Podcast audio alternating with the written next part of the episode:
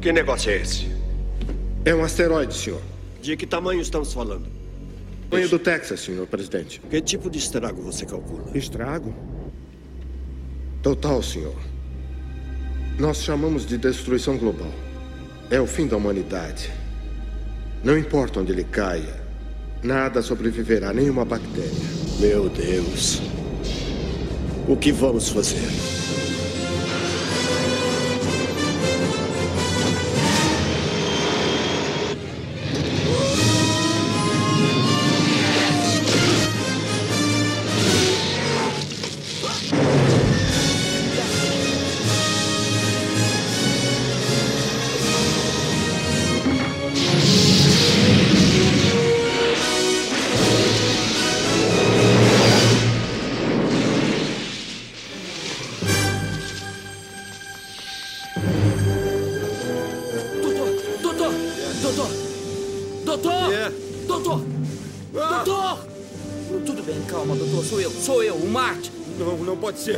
Acabei de mandar você pro É, futuro. eu sei, você me mandou de volta pro futuro, mas eu voltei, eu voltei do futuro.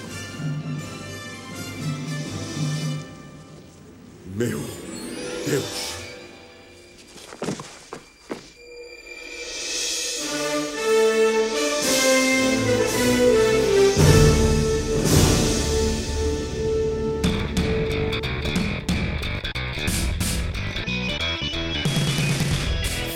Galera, beleza? Aqui é Gustavo Lopes, Gambiarra Board Games, hoje com mais um episódio sobre jogos de tabuleiro e hoje nós vamos falar desse jogo que eu não canso de falar e sempre que eu puder eu vou falar dele, ainda mais agora que ele está no Brasil. Vamos hoje falar de Anacrone, esse jogo sensacional, top 1 aqui. Vamos que vamos, que hoje vai ter Anacrone e vamos que vamos. Fala pessoal, aqui é João Amaral e essas coisas de jogar jogo mexendo com fluxo temporal, acho que dá problema em tudo quanto é lugar. Fala galera, Sirius aqui. Eu sempre pego coisa do futuro, mas eu nunca devolvo pro passado. Será que dá problema? Fala aí, Mari. Quer dizer, calma, tem alguma coisa errada aqui. Fala aí, galera, o que, que tá rolando? Parece que tá uma bagunça isso aqui. Caraca, que que é não é, isso? Mari? Às vezes dá um problema quando a gente mexe com viagem no tempo, não é isso? Que é esse pessoal aí? Cara, estamos aqui com o Gustavo Gambiarra Board Games. Ele entrou aí no nosso podcast clandestinamente porque não pagaram o passado. cara dá veio com uma anomalia aqui pro nosso pesado ao cubo, mas uma anomalia bem-vinda, aquela anomalia que a gente gosta, né, cara? Que tem, tem um efeitinho bom. Aquela da expansão que dá alguma coisa boa. Que dá um efeito bom, é aquela da expansão que dá uma parada maneira. bem legal, cara. Gustavo, bem-vindo, seja bem-vindo ao nosso podcast pesado ao cubo. A gente que já visitou você tantas vezes, agora você que veio visitar a gente no nosso podcast. Espero que você curta aí, que a nossa discussão seja bem legal. Opa, e agora na linha temporal normal, né? Agora estamos na linha temporal normal aqui. né? Então fala galera, beleza? Estou aqui hoje para falar de novo de Anacro, porque já tem lugar que já me proibiu de falar de Anacro, de tanto que eu tenho falado de Anacro. Então, assim, ó, aqui hoje pode liberar o monstro, então vamos que vamos. Sinal que o jogo é bom, né? Quando a gente gosta de falar muito sobre um jogo, é porque ele é bom. Vamos ver se realmente é isso que, que vai acontecer. Era pra eu ter jogado ele ontem, Hum. Na data dessa gravação, mas vou deixar ele pra sexta-feira, que vai ser fechamento de férias aqui. Vamos fechar com aquele Anacrozinho de leve. Bacana, legal então. Então, vamos lá.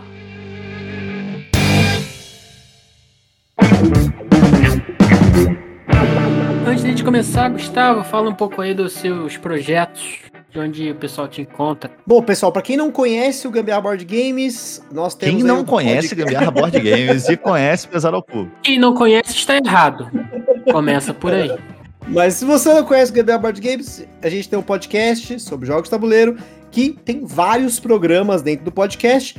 Semanalmente tem um podcast que grava eu e a Carol, que é a minha esposa, né, namorada e tudo mais. A gente fala toda semana sobre um jogo específico. Alguns jogos têm um certo compartilhamento com os jogos daqui, que são joguinhos mais pesados, mas no geral a gente acaba falando também de jogos leves e médios, bem leves também, né? Tem outros programas, como até o, Mário comentou. João já esteve lá, o Mário o Ciro já estiveram lá também. A gente fez vários episódios juntos já sobre jogos punitivos, sobre jogos de campanha. Já fizemos aí top jogos pra galera começar no ramo dos pesados aí. E pra quem não conhece o podcast, a gente tá lá no Spotify, iTunes, na Ludopedia, tem até no site do Papo de Louco, que é um outro podcast que eu participo, mas no Papo de Louco é, o, é outro Gustavo, não é o Gustavo amante de jogos, é um Gustavo diferente, então recomendo. E a gente também tá no Instagram, Gambiarra Board Game lá. É o Gustavo de outra linha É o meu alter ego do mal, assim, tem toda uma briga entre a gente pra ver como, que- quem que vai ficar na semana, quem que vai jogar, mas quando vai jogar jogo de tabuleiro, é o alter ego gente boa. É isso aí, entrem lá, deem uma olhada e conferem. Até porque tem outras opiniões e outros pontos de vista de jogos aqui que a gente já falou também. E aí a gente espera, e a gente espera cada vez mais colocar jogos que também são falados aqui, porque a gente tem começado a jogar mais jogos pesados. Desse ano de 2021 foi o ano que a gente conseguiu jogar um número grande aí de jogos mais pesados, aumentou o número de jogos na coleção, entrou os packs aí que a gente tá esperando pra jogar É. aí, né? Então, A sementinha foi plantada aí. Esse Foi. podcast que você tá falando do Pax tá dando resultado. pois é, né? No grupo lá do Pesado ao Cubo dos Padrinhos foi o recorde de Pax Emancipation comprado, né? É verdade, cara. Falou do jogo. Até falou, podia ter feito um pacotão, porque todo mundo comprou, comprado uns 15 distribuído pra galera. Achado, né? Pra galera, isso aí.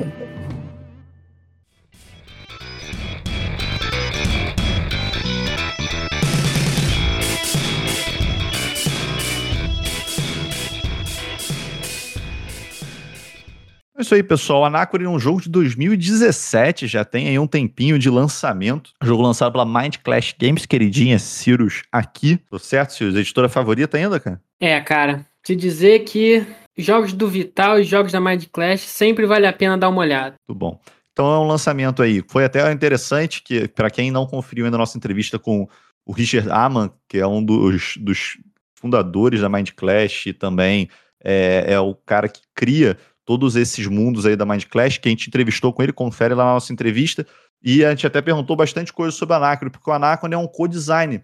Ele não foi feito só pelo pessoal da, da Mind Clash, os artistas que costumam produzir os jogos dele, o Richard Amann e o Victor Peter, mas ele foi um co-design com o David Turci, que fez outros jogos aí conhecidos de bastante gente, como Tekkeno, Tamatsuyu, Dice Settlers, Kitchen Rush, o cara tem mais de 100 jogos aí publicados, e foi um, um co-design com o pessoal da Mind Clash Games, como o Ciro já colocou aí, é, é do gosto dele, do gosto nosso aqui. Então é um jogo que ele tem de 1 a 4 jogadores, ele tem um modo solo, Anacrone, acho que foi Mário que jogou modo solo, inclusive, não foi? Não, rapaz, ainda não joguei, li as regras, mas eu gostei bastante do que eu li. Ele leu, leu, que achou bem Achei Bem diferentinho. interessante. Achei diferentinho, tô, tô pilhado pra jogar. Qualquer dia eu vou sentar pra jogar. De bola. E ele tem aqui no BGG 30 a 120 minutos, o que vocês sabem muito bem que em pesado ao cubo isso não é respeitado nunca, jamais.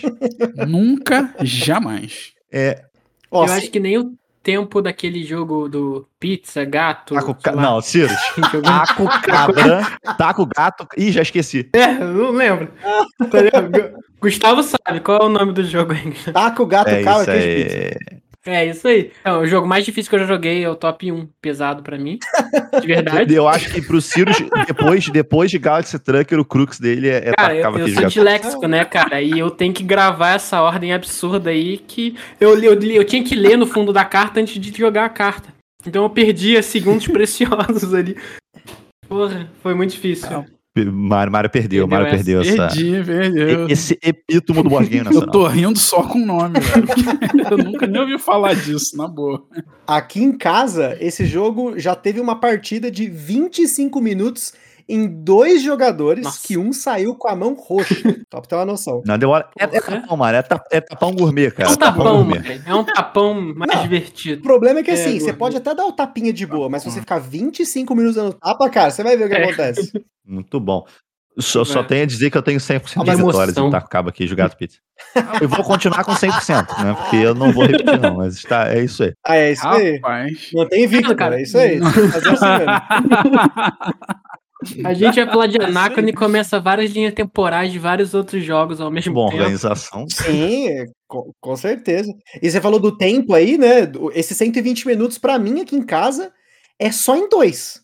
Em dois jogadores dá 120 minutos, certinho. Todas as partidas que a gente jogou, com todas, sem expansão, com expansão, todas deram exatamente 120 minutos. Mas 30 minutos É, aí, eu quero dá. ver quem que joga Anacron. Anacron em 30 minutos, cara. Eu acho Não, que é o não, não. setup, né? 30 Não, minutos. de nem o setup. setup. Se for ainda Infinity Box, é 30 minutos só pra tirar da É caixa. isso aí. E, pessoal, aqui, uma coisa que até o pessoal introduziu, que eu acho que vale a pena, é que o Anacro tem algumas expansões. A gente vai dar uma destrinchada um pouquinho mais à frente, porque a gente jogou, tanto o Gustavo quanto a gente aqui, A gente tem a Infinite Box, que é a caixa com tudo que existe do Anacron, né? Então, ele, com, ele inclui três expansões. Eu tô falando certo ou tô falando besteira? É a Fractures of Time, a Future Imperfect e a expansãozinha que vem com as miniaturas, que é o único jogo que eu falo que a miniatura é essencial, vocês vão entender. E a Classic Expansion também. É. É, é uma confusão. Mind Clash, Ah. nesse sentido, pelo menos pro Anacrone, é uma confusão, porque teve várias edições. Tem edição que uma expansão vem com quatro, a outra vem com uma, a outra vem com três, a outra vem com. O jogo base já vem com expansão incluída, mas. A gente pode falar de cada expansão individual, mas é uma bagunça. Assim. O importante é que na Infinity Box vem tudo, exceto as promos. É aí isso. tá tudo certo. A gente vai, quando a gente falar das versões de disponibilidade, vamos dar uma organizada aí pra você pensar. Quero comprar, gostei muito de Anacron. A gente vai organizar sugestões pesadas ao cubo, mas já fica aí a Gusta- o do Gustavo que eu, que eu apoio. Se você gosta de Anacron, se você gosta de tudo, compra a Infinity Box, que é o, o tudo que existe. Exatamente, apoiado. É Faça isso aí. isso. Então, temos aqui jogo base, pessoal, que é o que vamos falar mais grosseiramente. Ele tá como 4.01 de peso no BGG. O que vocês me dizem a respeito aí? 4.01, começando com o nosso convidado aí, Gustavo Lopes. Olha, eu acho que 4.0 é a régua pra mim do Anacrone. Quando eu joguei o Anacrone, eu comecei a prestar mais atenção em jogos nesse nível de peso, nesse calibre, assim. Mas assim, 4.0 seria pra mim a média da caixa base. Porque mesmo na caixa base, você pode tirar e colocar coisa. Tem alguns mini módulos ali no meio, tem lado A, lado B, tem draft de recurso, tudo mais. Então, pra mim, esse 4.0 tá certeiro. Na época que a gente gravou o episódio do Anacrone lá no Gambiarra, ele tava com 3.99. Aí eu não concordei. Eu falei, não, tem que ser o 4.0. Aí pra mim fica sucesso. Agora ele tá no 01, já passou um pouco. E a Infinity Box pra você? Olha, a Infinity Box, assim, a gente não chegou a colocar tudo de uma vez. A gente jogou uma partida que a gente brinca que é o quase Ultimate Anacrone, que a gente colocou, se eu não me engano, 9 de 12 módulos. Aí eu achei, assim, é quase 5 pra mim, porque eu não tô acostumado com tanta coisa junta, com tanta opção e tudo mais, assim, eu achei que ficou mais pesado que qualquer jogo do Vital Lacerda que eu já joguei, qualquer outro jogo da Mind Clash, com ou sem expansão, apesar do Tricerion, eu ainda preciso jogar com todas as expansões ainda, não joguei, mas acho que foi a- hoje, assim, nesse momento do tempo, né, da linha do tempo do Gambiarra, eu e da Carol aqui, o Anacrone com quase todas as expansões ao mesmo tempo foi a coisa mais pesada que eu joguei na minha vida. Olha só. Interessante. Uma visão bem diferente de alguém que não tá tão familiarizado com jogos pesados, né? Você tá começando aí nessas drogas mais pesadas por agora, nos né? É, porque eu joguei é, é, esse jogo, eu joguei Kingsburg com um grupo de amigos aqui do Rio que não tá acostumado com jogos de tabuleiro. O cara achou muito complicado, assim, difícil de pegar. Aí ele o Sirius falou, eu vou pesado, botar um aí ele pediu, Por que não? ele pediu assim, cara, quero jogar esse Anacron. Aí eu falei, vou, vou começar com o jogo base. Botei na mesa, uma hora de regra. E aí, cara, a primeira rodada o cara já sabia o que ele tava fazendo. O pessoal já sabia. Eles falaram no final, cara, achei esse jogo mais fácil do que o Kingsburg. Não mais fácil de, de conseguir jogar bem e, e ganhar. Fácil de. Já sei o que eu tô fazendo, sabe? Se eu fizer isso, eu ganho um pontinho. Se eu fizer aquilo. Eles acharam o tema ali dentro, diminuiu o peso pra eles. É, então, É, não, o tema. O Kingsman é um abstrato, Eu- né? o- tudo dá ponto, então você. Tudo que você tá fazendo, você sabe que você tá conseguindo progredir naquela linha de estratégia. Então eles acharam que fluiu mais, queimou menos a mufa, foi mais intuitivo, digamos assim. Aí eu, eu classificaria assim, o jogo base um 3.8 por aí, um jogo médio para pesado. E eu classificaria a Infinity Box aí com a expansão, principalmente a última, que você pode é, piscar, né? Practice of Time. Fractures of Time. A gente, eu classificaria ela aí como uns quatro. Pois é, cara, eu acho ele bem intuitivo também. Ele tem uma temática bem aplicada, bem intuitiva de se sentir, e pra mim, eu acho que o principal, né, que traz, entre aspas, leveza, que reduz o peso, é justamente a intuitividade dentro do jogo. É você saber o que você tá fazendo, por que, que você tá fazendo. É você entender que você tá movendo um cubo de um lugar pro outro, que não é só mover cubo marrom da esquerda pra direita, que é alguma coisa que você tá fazendo dentro da temática ali. Isso facilita Uhum. pra mim a compreensão. Então eu acho que a compreensão da Anacrone é muito boa, é muito tranquila.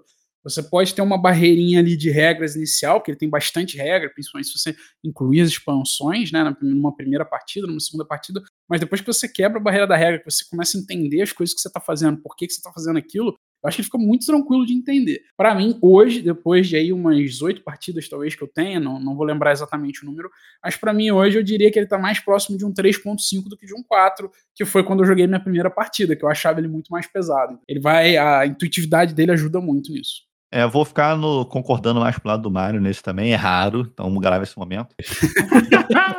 é outra timeline de novo? É, então, assim, é, eu acho que realmente não vou estar tá adiantando uma opinião, mas não vou estar tá adiantando. Quando eu joguei o Anacro a primeira vez, do jogo base, eu, eu achei ele. Tem um tema legal, mas eu achei ele ok. Eu não achei ele com, com tanta coisa intricada tudo mais, e acho que a facilidade é exatamente o que o Mario colocou. O tema é muito bem implementado, e você entende o que você vai ter que fazer ali. Ah, esses locais eu preciso fazer desse jeito, os outros locais desse jeito, eu ganho ponto desse jeito. Então, para mim, também ficaria ali para pro 3,5. Eu não acho que ele é um médio, acho que ele é mais complexo, tem muito mais tempo de regra, muito mais coisa para fazer do com a agrícola da vida, com o Concorde da vida. Mas é, eu acho que ele realmente é, se distancia ainda do, do 4 e alguma coisa, e com as expansões, né, que a gente vai falar mais à frente, acho que ele chega lá pro 4 tranquilamente, ainda mais com, com o que o Sirius colocou, a Fractures of Time, que é a melhor expansão da Anacron, mas depois a gente, a gente entra nesse ponto. Por isso que eu gosto muito da Mind Clash, porque eles. Gosta muito porque você é fanboy.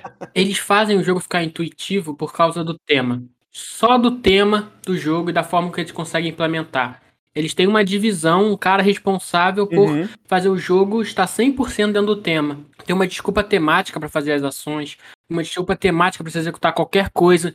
Então você nunca sai de dentro do jogo, né? Não tem aquele filme, por exemplo, que alguma coisa te tirou da imersão do filme e falou, ai, nossa, isso é muito mentira. Não, é tipo um 007 cheio de mentira, mas você tá ali dentro e não sai. Se embarca na viagem. Então nos jogos da Mind Clash é exatamente isso. O David Tussi chegou lá, deu um jogo que tinha a ver com Revolução Industrial. E aí eles falaram, cara, não, não tá muito bom esse tema, tá muito vago, vamos, vamos ver outra coisa. E fizeram um jogo de viagem no tempo. Tem uma mecânica de. Aí já entrando nas mecânicas de empréstimo que você. Nas minhas primeiras partidas eu não notei que aquilo era uma mecânica de empréstimo. para mim era pedir uhum. recurso pro, pro futuro e pagar pro passado, assim. Não era um empréstimo. É, mas é, no fundo é uma mecânica de empréstimo. E você não sente isso no jogo, né? É, é bem fluido. Então o, fica intuitivo, o peso diminui, e por isso que eu gosto tanto dessa empresa. Isso aí. Que as coisas ficam muito fluidas. Mas sabe uma curiosidade? A gente estava falando de peso, né? A gente tem aqui em casa o Antiquity, tem a coleção inteira do Vital Lacerda e tudo mais. E é engraçado que tem algumas dinâmicas que você acaba se acostumando, né? Por exemplo, no caso do Antiquity, né? Que é um jogo pesado. E eu acostumei tanto com o Antiquity que eu sinto hoje que eu jogo melhor e mais tranquilo o Antiquity do que se eu colocar o Anachrony com a Future Imperfect. Especificamente com a Future Imperfect e mais algumas coisas juntas, assim. Porque é uma dinâmica que ela. Eu fico maluco na mesa procurando coisa, tem muita coisa para eu poder escolher. E enquanto que, por exemplo, no Antiquity, eu taco uma estratégia e falo, vou fazer isso, eu taco pau. E como a gente jogou, tentou fazer todos os santos, uhum. outra timeline aqui, falando de Antiquity, né? Lá atrás, no Pesado ao Cubo, quem ouviu já sabe, né? Mas eu me sinto mais confortável.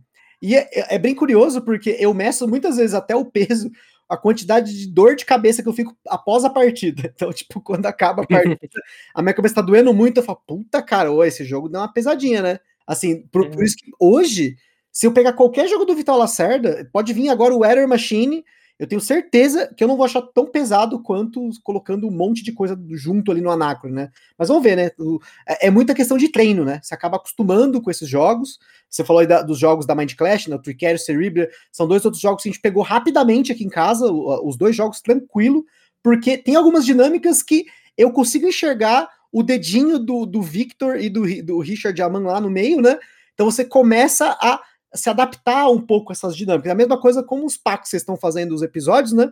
Você começa a pegar dinâmicas de um pro isso aqui tem isso Sem e assim dúvida, por diante, né? Vai, é, é, o que o Ciro fica falando quando eu vou quando eu vou explicar jogo. Se eu vou explicar jogo para alguém que já joga há um tempo, eu faço umas 20 referências de jogo durante a explicação. Tá vendo? Esse negócio aqui desse worker placement é igual agrícola, tá? É igual agrícola, é igual agrícola, segue. Não sei o que lá, é igual não sei o que. e é isso, né? a gente reduz o tempo de explicação do jogo conforme a experiência aí do jogador. É, o João me explicou Feudon acho que em 15 minutos. É, porque Caraca. Só precisava, só precisava aprender as guildas, que o resto era padrão. É. Então, passando um pouquinho nas mecânicas, só para vocês terem noção aí do Anacro. Então, o Anacro é a parte mais importante dele, é o worker placement, né? Acho que isso é inquestionável. Só que uma coisa que ele tem bem interessante, que eu particularmente gosto bastante dessa mecânica, que virou a mecânica no BGG, né? É que ele é worker placement com tipos de trabalhadores diferentes. Então, existem locais do worker placement que você precisa de trabalhadores específicos, ou só, você tem um bônus específico com um tipo de trabalhador. É uma mecânica bem importante no jogo. E apesar dele não ter no, nos mecanismos aí, porque não é uma mecânica de jogo, é uma dinâmica de jogo, o empréstimo, como o Sirius colocou, uma coisa bem presente Anacron, presente por causa do tema e presente importante na dinâmica do jogo, né? As outras mecânicas que eles colocam aqui, como Variable Player Power também está presente, né? O poder variado dos jogadores, as outras são dinâmicas menores, que não é tanto foco. Então, se você que gosta aí de worker placement, gosta aí do, do agrícola, do caverna, dos iniciais e básicos, fica aí uma recomendação aí do Anacron do, porque ele tem bastante esse aspecto de worker place. Com certeza vai fazer sucesso. Eu acho que eu adicionaria uma, não sei se é mecânica, né, mas a gente pode chamar o Anacron de quase um sandbox. Quanto mais expansão você bota, se você botar todos os 12 módulos possíveis do jogo, ele vira um sandbox. A gente jogou com todos os módulos possíveis e até alguns que o manual fala para não juntar. É, e aí o Mario tava lá caçando, matando bicho na superfície do planeta. Eu tava lá fazendo uma estratégia, o João tava outra terceira estratégia, nada a ver. Então ninguém tava se encontrando assim, porque tinha muito espaço, muita coisa para você fazer, né? Então virou um sandbox que a gente acabava convergindo em algumas situações. Ficou bem divertido e diferente também. É, o interessante é que algumas pessoas é, acho que meio que discordam, não sei se discordam, né? Ou não conseguem ou para elas não faz sentido, porque ele é meio que um worker placement, basicamente você está escolhendo caminhos estratégicos ali e eu acho que isso soa, talvez pra galera que não, não esteja tão acostumado com sandbox, soa só como mais um worker placement uhum. com caminhos pra vitória. Mas para mim a sensação é muito clara de sandbox, sabe? Eu sempre escolho um caminho, eu consigo traçar aquele caminho e na outra partida eu vou jogar focando em outras coisas. Essa sensação é muito gostosa. Esse negócio do worker placement é curioso, porque algumas pessoas que eu já vi criticar o Anacron, que é uma raridade, mas eu já conheci algumas pessoas em relação a, ao fato dele ser um worker placement, falar, ah, mas ele é um worker placement placement comum, é um worker placement trivial. E eu não concordo com isso porque se você pegar o worker placement dentro do Anacron, você tem worker placement duplo, porque você tem um trabalhador e um trabalhador combinado, tem os trabalhadores diferentes, inclusive tem expansão que adiciona mais trabalhador. Você tem espaços de alocações pessoal, espaço de alocação público, que as outras pessoas né, vão poder bloquear ou ser bloqueadas nesse espaço.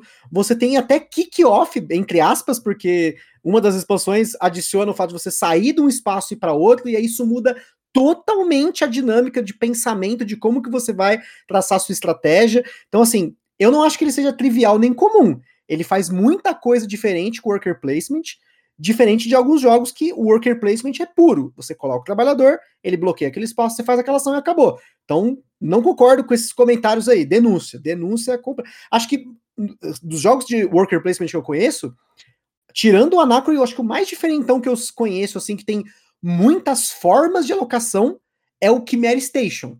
Uhum. Porque também tem esse monte de coisa diferente. Você monta trabalhador, essa coisa toda.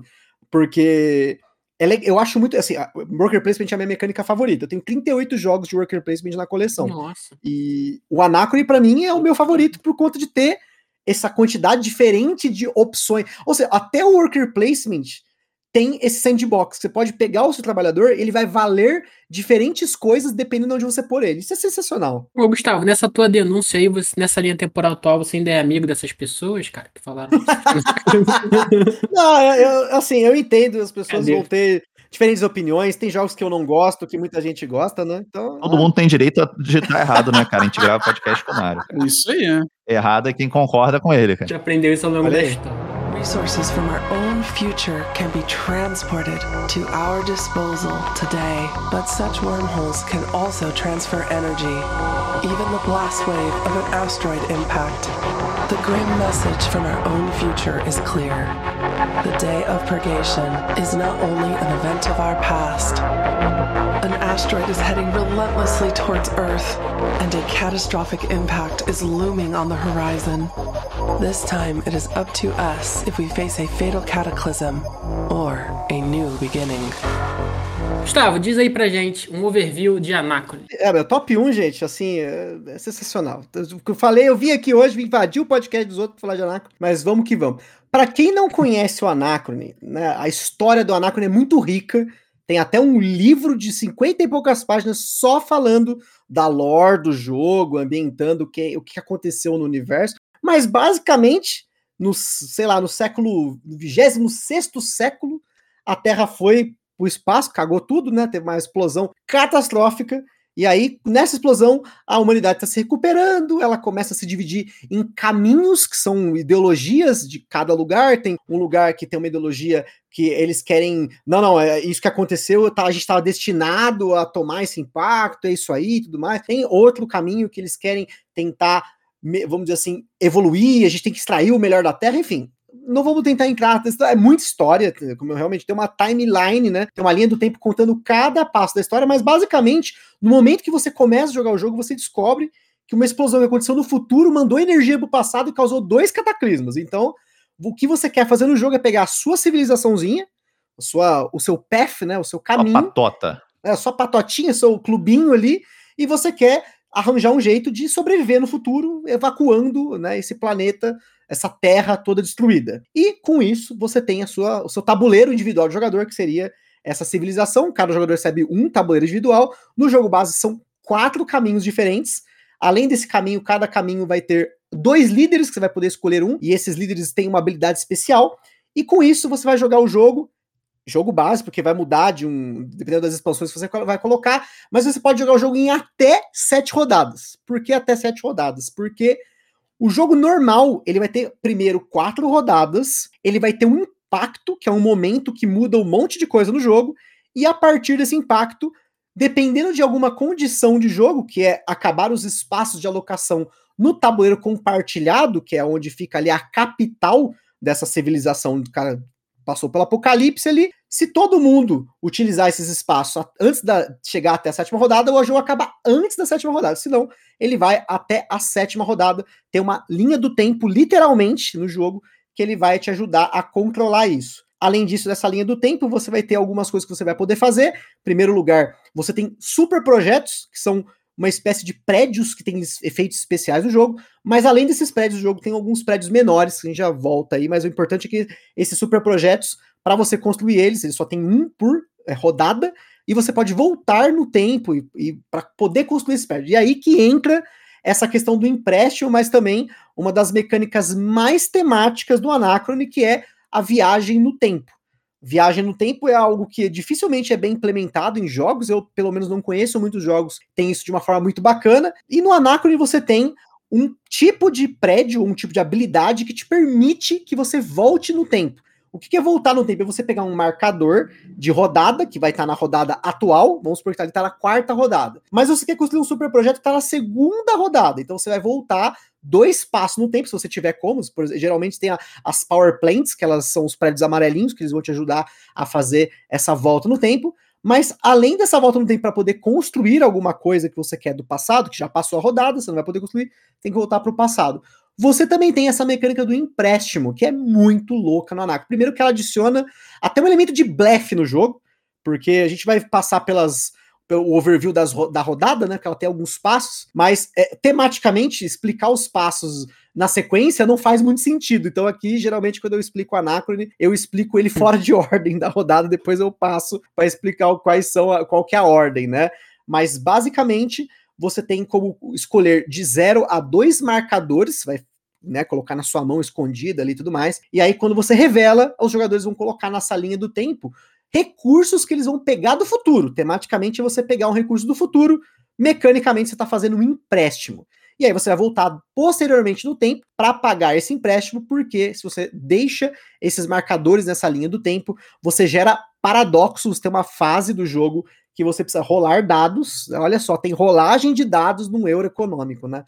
Para você descobrir se você vai pegar as anomalias do jogo, que são, pelo menos no jogo base, elas são um pouco danosas, porque você vai ter que sacrificar trabalhador e recursos para limpar ela do seu tabuleiro, porque senão ela vai te dar pontos negativos, mas elas podem te dar vantagem, dependendo do caminho que você escolheu, e até tem expansões que tem as anomalias variáveis, a gente vai chegar nesse módulo aí, que para mim é sensacional esse módulo, agora é obrigatório, porque ele deixa ali algo diferente no jogo. Mas agora, Cirão, explica pra galera aí como que é a rodada do Anarque, como que é o andamento do jogo aí, explicando agora na ordem, né? Porque eu tô tudo fora de ordem aqui. O fluxo correto. É, mas explicar esse jogo no fluxo correto das, da primeira rodada não faz sentido mesmo. Quando você explica a regra, você tem que pular alguns passos para você poder explicar primeiro o que faz sentido. E aí, o jogo é dividido em algumas etapas. E aí você começa, por exemplo, na roda, explicando a regra na, rodada, na etapa 3, vai até a última e depois você volta na 1, na 2 para fazer sentido, né, a história do jogo, o contexto e pelo menos assim que eu explico a regra também. E parece que funciona. Bom, falando aí da, da sequência, a primeira etapa é basicamente fazer um setup para a próxima rodada. Deixa disponível os prédios, os trabalhadores para você construir, os recursos disponíveis no tabuleiro central para você adquirir. Basicamente é isso. Próxima etapa do jogo é a etapa de paradoxo. Eu chamo Lembra, de etapa Gustavo? da porrinha.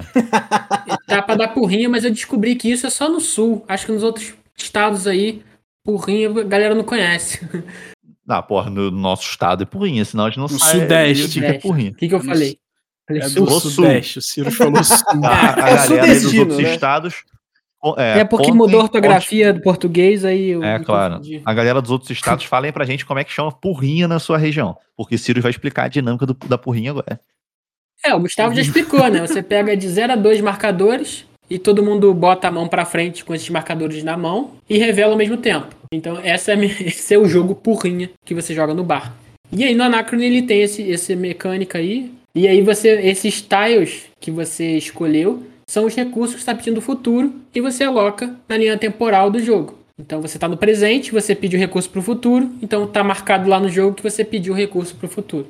Então a gente vai verificar em cada linha do tempo, em cada rodada dessa que o Gustavo explicou, a gente vai verificar quem tem mais marcadores. O jogador que tiver mais vai jogar o dado do paradoxo. E esse dado vai poder dar um, dois ou nenhum paradoxo temporal. Então existe um risco associado a pedir empréstimos que é ganhar marcadores de paradoxo. Usualmente falando, eh, a gente pode ter tabuleiros individuais dos jogadores de lado A e B, assimétrico ou assimétrico. Então, falando com jogo simétrico, se você tiver três marcadores desse, você ganha um, uma anomalia temporal, que é uma coisa que vai penalizar bastante o seu jogo. É uma construção, depois a gente entra nesse, nesse aspecto. É, isso você vai fazer para cada uma das linhas temporais do jogo. Então, no final do jogo, na, na quinta rodada, você vai olhar a linha temporal 1, 2, 3, 4 e a 5. Vai jogar um dado para cada uma desses pontos. Então você pode adquirir de cara vários marcadores temporais e ganhar essa anomalia. Se você não pagar os seus Então empréstimos. essa Exatamente. terceira parte do jogo é a parte de Power Up. Energizar. No jogo você tem tipos de trabalhadores diferentes, que nem o Gustavo bem já, já comentou. E aí, esses trabalhadores, eles podem trabalhar livremente nas suas colônias, que seria o seu tabuleiro individual. Mas se ele sair da sua colônia e ir para o planeta, ele vai precisar de uma armadura, uma exosuit, para poder sobreviver à atmosfera, porque caiu um meteoro e está tudo zoado no planeta. E você precisa sair do planeta para pegar alguns tipos de recurso. Então você precisa que esses suits estejam, estejam energizados. Então essa etapa você vai determinar quantos dos seus seis exosuits disponíveis você quer jogar nessa rodada. Então você está declarando para todos os jogadores, ó, vou jogar com quatro exosuits nessa rodada. Pelo menos quatro locações do tabuleiro principal eu planejo ir. Então essa é uma etapa bem interessante. Detalhe curioso que em português eles escolheram chamar as exosuits de exoesqueletos. É, faz sentido, é a tradução, eu acho, não? Não, eu acho bacana. Poderia ser exotraje, mas ele É. não vai ficar tão. É. é porque, é, é porque suit não é tão esqueleto, é, suit é mais parte externa. Mas eu acho que em português não tem um termo específico pra isso, né? Só roupinha. O João ia chamar em outra linha do tempo de exo-roupinha. Exo roupinha. bom, Isso. Isso aí. Bom, depois dessa fase que o Sirius explicou, que é a fase que você vai carregar as suas exo-roupinhas, a gente vai pra fase de Warp. A fase de Warp, ela tá diretamente ligada ali com a fase 2 que o Sirius explicou, onde você vai jogar dados para tentar ganhar para pra possivelmente ganhar paradoxos. né? Nessa fase de Warp, você vai escolher quantos Warp Tiles, quantos tiles de ah, empréstimos do futuro você quer pegar naquela rodada, na rodada atual, que possivelmente futuramente você vai ter que pagar esses empréstimos do futuro, tá? Então, basicamente isso representa a sua civilização no futuro mandando recursos para essa su- sua civilização do passado, do presente, né, na verdade, não é do passado ainda. Então você vai poder receber aí trabalhadores novos, água, recursos, dependendo da expansão que você tiver usando, alguns recursos da, da própria expansão Tá? São coisas que você vai poder pegar, roupinhas preparadas do futuro, caso você não tenha como preparar roupa no, no, no, no as exosuits aí no, no presente, porque as exosuits, acho que o Silvio até esqueceu de comentar, elas precisam de um Energy Core. Poderia ter traduzido como exotraje. Exotraje, ok. Exotraje. Exo, para de clamar, cara. A tradução foi boa. É, eu falo exotraje, né? Exotraje, exotraje, né? Mas o exosuit, pra mim, Não, continua sendo mais fácil até falar. Vou explicar Isso pro meu aí. irmão Anacre falando que é exo-roupinha. Agora tá. Já era. Exopé. Enfim, é essa tradução. Eu vou essa, manual. as exosuits elas precisam de energy cores para você carregar elas. Então, caso você não tenha, você pode, por exemplo, pedir uma do futuro da sua civilização, né? Os núcleos Núcleos de energia. Você pode pedir uma do futuro da sua civilização já preparada, já. Então, basicamente, nesse momento, os jogadores vão fazer essa porrinha, vão revelar e vão colocar os tiles no tabuleiro ali na ordem e cada um vai pegar as coisas que tiver pedido. Você pode pedir entre zero e duas coisas do futuro. Depois dessa, depois dessa fase da Warp, a gente vai efetivamente para a fase main action do jogo, que é os Actions Rounds, onde a gente vai passar a maior parte do tempo jogando, onde cada jogador, na sua vez, vai fazer uma alocação de trabalhador e quantas ações livres quiser. O jogo conta com algumas ações livres que você pode fazer, tá? Não vou entrar em muitos detalhes, mas basicamente são tem algumas construções que te dão ação livre, alguns player boards que te dão es- especiais, né, específicos de jogador, te dão algumas ações livres que você pode fazer e uma ação principal que você vai fazer, que é colocar o seu trabalhador para fazer uma das ações do jogo. Joãozinho, ações do jogo base, lista para mim, quero ver se tu lembra de memória. Cara, primeiro, acho que mais importante falar das ações é um pouco em relação à- à economia do jogo. Que uma coisa, antes de falar das ações, eu vou falar a frase do Sirius, é, na dúvida, pegue água, né? Porque água é um dos recursos mais escassos do jogo. A gente tem água como recurso, a gente tem três cores de cubinho, que se Sirius quiser falar o tema ou o Gustavo, fiquem à vontade. É, para mim é cubo verde, cubo amarelo e cubo cinza. E tem o cubo Super Power, que é o cubo roxo, que é o cubo mais raro ainda. É, esses recursos vão ser utilizados para fazer as construções e a água é utilizada em grande parte da dinâmica do jogo, para fazer ações, para a gente poder pegar nossos trabalhadores de volta, que vai ter uma outra dinâmica interessante nesse sentido. Então, isso é um review geral das ações que é importante.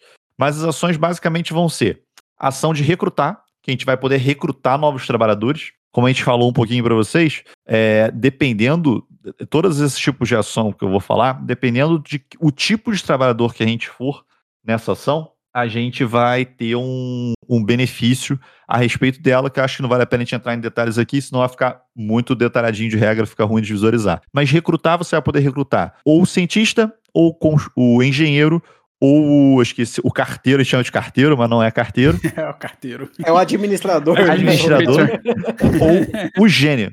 Eu não consigo Melhor. chamar de administrador, cara. Toda vez que eu explico a regra, eu mando um carteiro. Na verdade, Dá eu um falo, carteiro. "A carteiro, não, quer Então, dizer, assim- administrador. Aí durante o jogo eu falo, me dá um carteiro aí, por favor. Não, não consigo. Então, esses são os três trabalhadores principais do jogo, né? O cientista, o engenheiro e o carteiro, ou administrador. E a gente tem também o gênio, que o gênio é como se fosse um coringa. A gente pode usar o gênio como qualquer um dos três. Lembra que eu falei que dependendo do trabalhador que você vá, você vai ter um benefício. Então, se você quiser ter um coringa para ter sempre o benefício quando você for fazer ação com ele, você vai pegar o gênio. É, isso é ação de recrutar. A gente ainda tem a ação de construir, que as construções elas funcionam o seguinte: no nosso player board, a gente tem quatro cores de construções. A gente tem as construções amarelas, que elas são relacionadas à viagem no tempo. Lembra aquela dinâmica que o pessoal falou para vocês, que você pode pegar empréstimo do passado e ter que depois pagar? Para você conseguir pagar esse empréstimo, você precisa de algum jeito para viajar no tempo.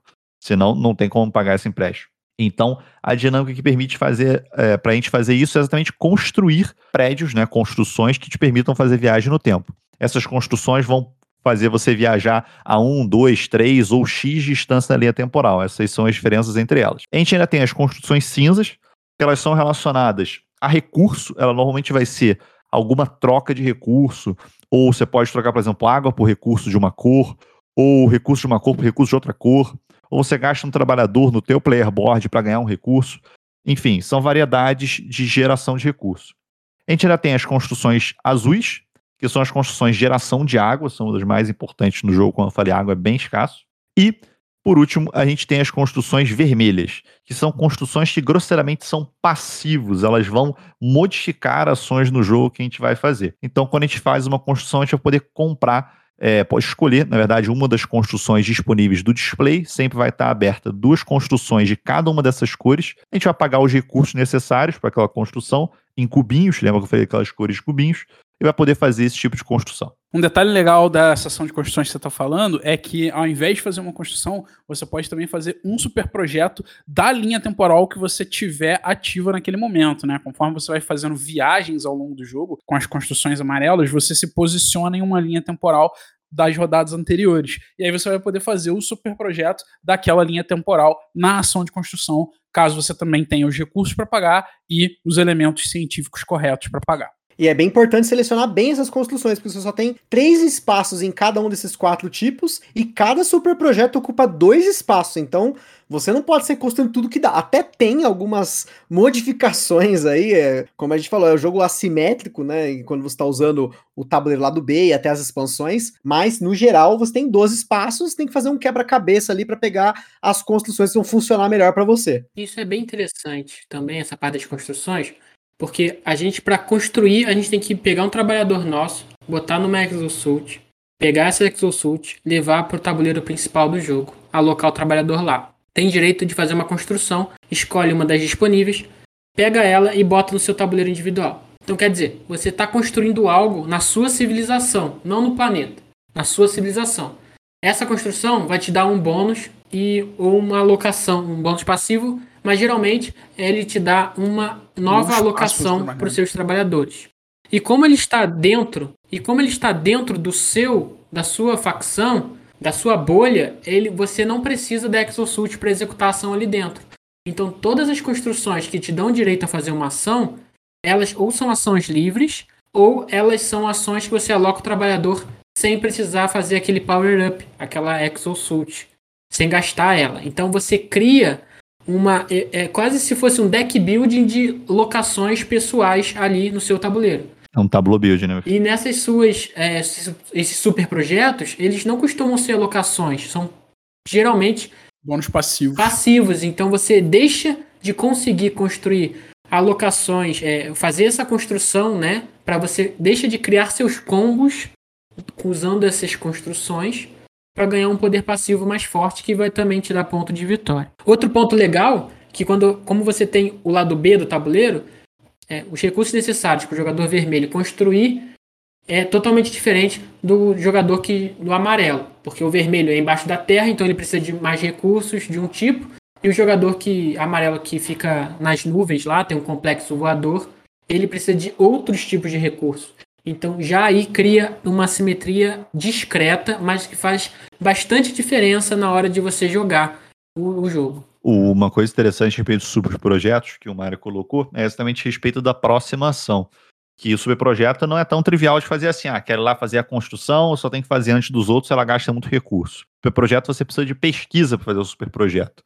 A pesquisa é uma ação interessante no jogo que ela só pode ser feita com o cientista. É um daqueles três tipos de trabalhadores, só o cientista consegue funcionar na ação de pesquisa. E na ação de pesquisa você vai rolar dadinho, você escolhe um, são dois dados diferentes, um com formas e outro com ícones. Você escolhe um para selecionar o lado que você quer e outro você vai rolar e você vai pegando tokens específicos. Por exemplo, você pode ter um triângulo com um símbolozinho de um DNA no meio. Do mesmo jeito, ele pode ter num quadrado, numa bola, e isso acontece com cinco símbolos diferentes. Por que, que esses símbolos são importantes? Os superprojetos, você pode ter um símbolo específico, por exemplo, ele precisa que você tenha o triângulo com o símbolo de DNA no meio, ou você pode ter dois símbolos quaisquer com as duas outras formas geométricas que não aquela selecionada para aquele superprojeto. Então, é uma ação que demanda gasto de outras ações. Você primeiro vai ter que fazer a pesquisa pelo menos uma vez, para depois fazer a construção do superprojeto, fora que eles são bem custosos em questão de recurso.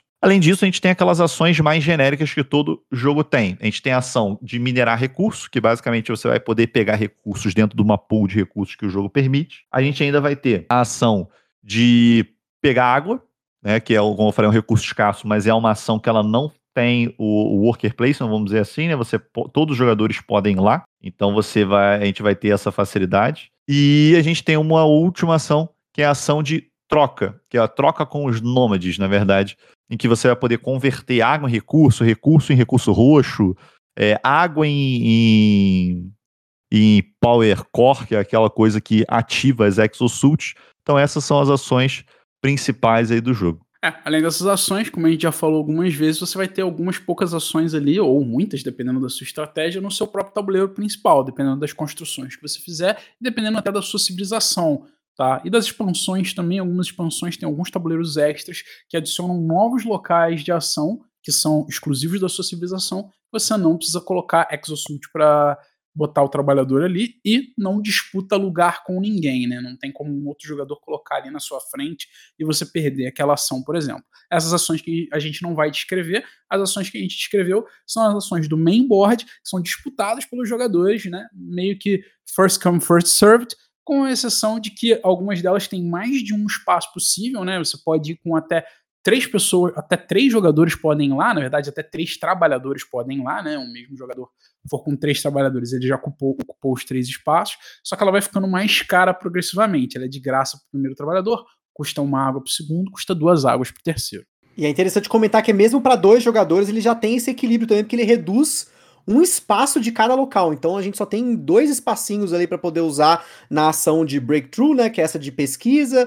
na ação de construção e na ação de recrutar. Então ele aperta um pouco os espaços, apesar de que numa matemática simples, para três e quatro jogadores você tem mais, você tem menos espaços do que em dois, mas ainda assim ele tem um lado do tabuleiro para você jogar em dois, e até nas expansões você sempre vai ter ali, ele explica, ó, esse aqui é para dois e três e outro é quatro, dois e esse aqui é três e quatro, e assim vai, né? Eu acho que nesse ponto o Anacone pesa muito, e você pesar a ordem que você vai fazer essas ações, seja eu começar jogando uma Exosuit na capital, ou eu colocando na minha própria civilização, é muito importante porque é bem comum de a gente ser bloqueado no Nanacone, assim, eu todo momento eu tenho que ficar pesando isso, porque bloqueou ali, pelo menos no jogo base, não vai ter o que fazer, você vai ter que usar uma ação que é a ação da capital, que ela é uma ação que ela permite com que os jogadores façam uma ação que está totalmente bloqueada, mas ela também tem um custinho. A única diferença é que dependendo do espaço, você pagar mais em 3 e 4 jogadores, se eu não me engano, é, em 3 e 4 você tem dois espaços,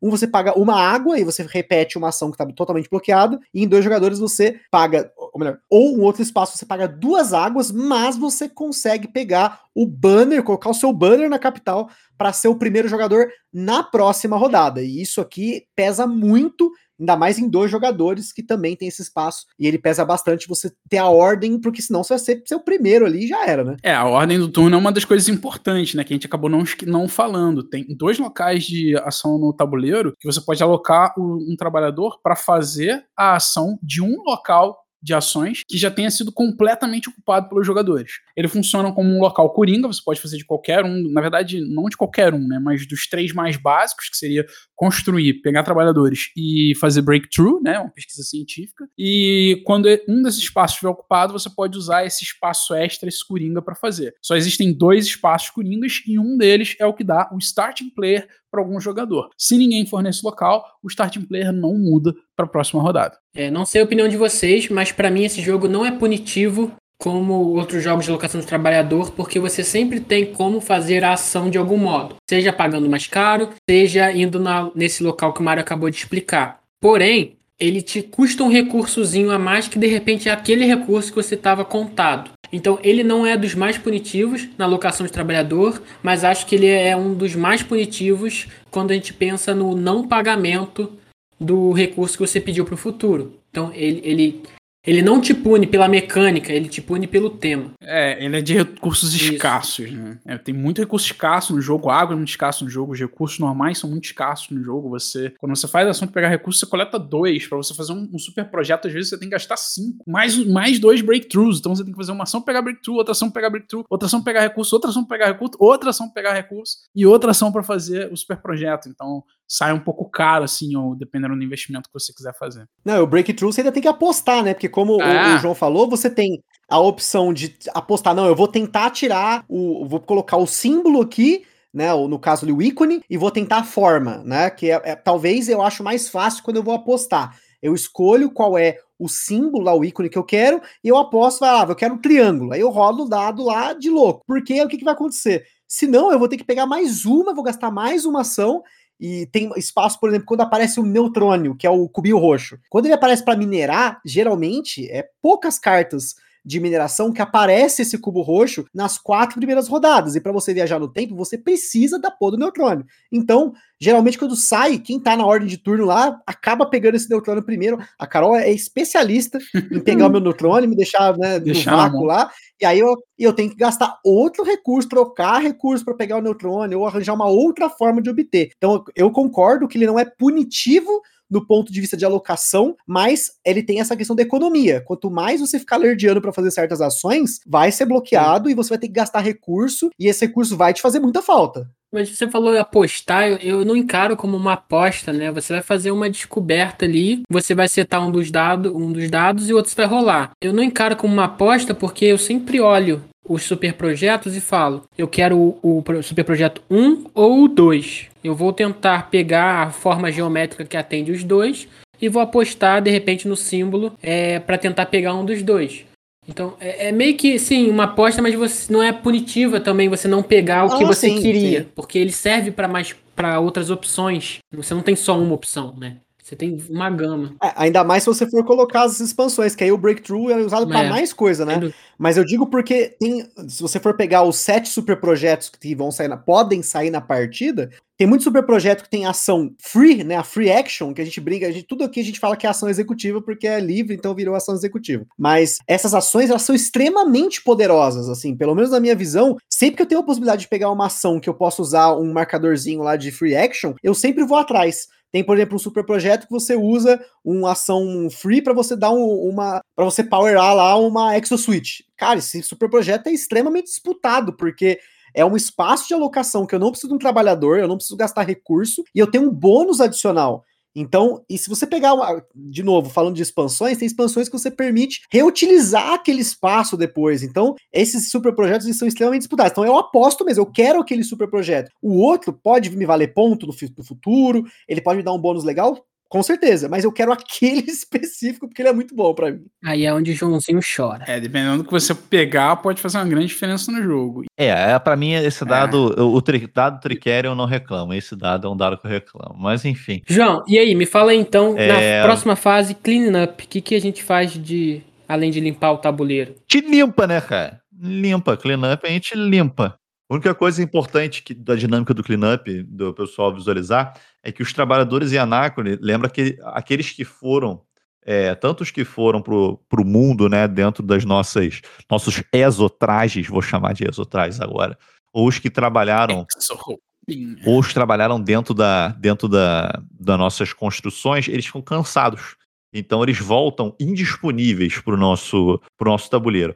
As ações para tornar eles disponíveis podem ser ações que a gente vai ter que gastar trabalhador para acordar todo mundo, como pode ser uma ação livre, que é uma dinâmicazinha interessante no jogo também. Tem até, inclusive, uma raça que é muito focada nisso, que isso pode gerar pontos, mas é difícil da gente poder explicar aqui sem visualizar. Mas é importante que isso tenha uma diferença importante. Os trabalhadores eles não se tornam disponíveis. Você tem que. Eles estão dormindo, você pode acordar eles na base da porrada, que você gasta um trabalhador pra bater neles. Ou você pode gastar na. jogar na base da água. Você joga água na cabeça deles e você acorda eles com uma ação de graça. Fácil de visualizar. Duas opções. É. Fácil de visualizar. Tá até temática, entendeu? É só, só um comentário, porque na verdade você paga água e acorda o povo com o trabalhador, né? E depois. é- é- essa que é a grande questão, porque, como a gente comentou, a água é um recurso escasso. Toda rodada, para você acordar os seus trabalhadores e ainda querer ganhar pontos com essa trilha de moral do jogo, você tem que ter água sobrando. E geralmente você gastou, ah, gastei água para fazer aquela açãozinha lá. Ah, beleza, agora vai ter que acordar os caras na diminuindo a moral, né? Água sobrando, não acostume-se com É, esse termo. exatamente. Depois acaba. É água programada, né? Você, você deixou na caixa d'água aquele certinho pra todo mundo tomar aquele banho, né? Depois acabou. Bom, acho que a gente acabou o jogo base do Anacrone, faltam só 75 módulos. Ah, só- um comentário, fa- fa- faltou. em- não, mas na verdade, assim, tem uma dinâmica. A mais importante a gente não falou, olha só. Vou fazer uma denúncia aqui, ó. Ele já queria pular no tempo pra poder falar da expansão, porque a gente gosta muito de expansão, né? Mas uma coisa extremamente importante no Anacrone, que a gente comentou sobre o impacto. Porque quando a gente sai da quarta pra quinta rodada no jogo base, vai acontecer um impacto, que é um espaço de alocação em que os jogadores vão precisar colocar ou não, assim, acho muito difícil o cara não evacuar, né? Mas você pode evacuar, né? Isso significa que a sua civilização se preparou para o impacto, evacuou, e aí nessa evacuação, nesse momento, você tem uma locação que é um espaço que é livre, pode ir várias pessoas ao mesmo tempo, só que na ordem do, do jogo, quem vai primeiro tem ali o bônusinho, quem vai por último tem uma punição. A grande questão dessa evacuação é que você vai ganhar ponto de vitória nesse momento, dependendo de como você evacua, porque cada civilização tem a sua condição de evacuação, né? Seria o que, que você precisa para evacuar? É, aí tem ali, cada civilização tem a sua. E depois de evacuar ali, você ainda tem como você ganhar pontos extras dependendo do que a sua civilização acumulou. Então, no geral, a, o, o, planejamento a longo prazo, para você ganhar uma quantidade razoável de pontos, você acaba olhando para sua condição de evacuação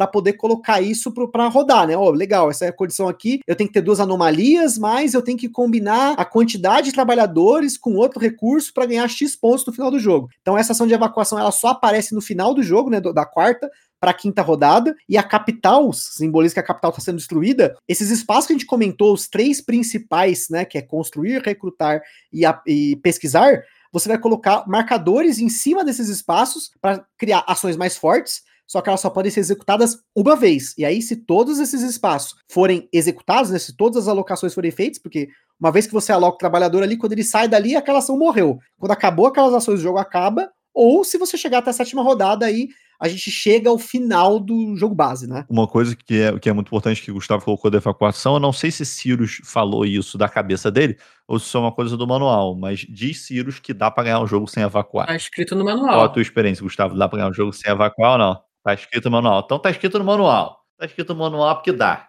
Tá escrito no manual. Tá escrito no manual.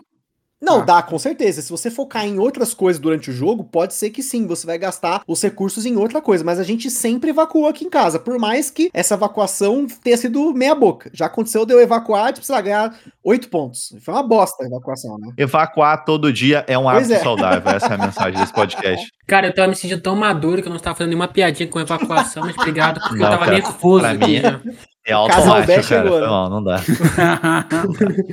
Segundo o manual, dá para ganhar o jogo sem evacuar e dá para fazer até 30 pontos evacuando. Nunca vi ninguém fazendo mais de 20, porém está no manual. É, o máximo que a gente conseguiu foi 26 pontos. 26, quase lá. Esticou. E no final do jogo, o que dá ponto de vitória. Tudo dá ponto! Tudo! tudo!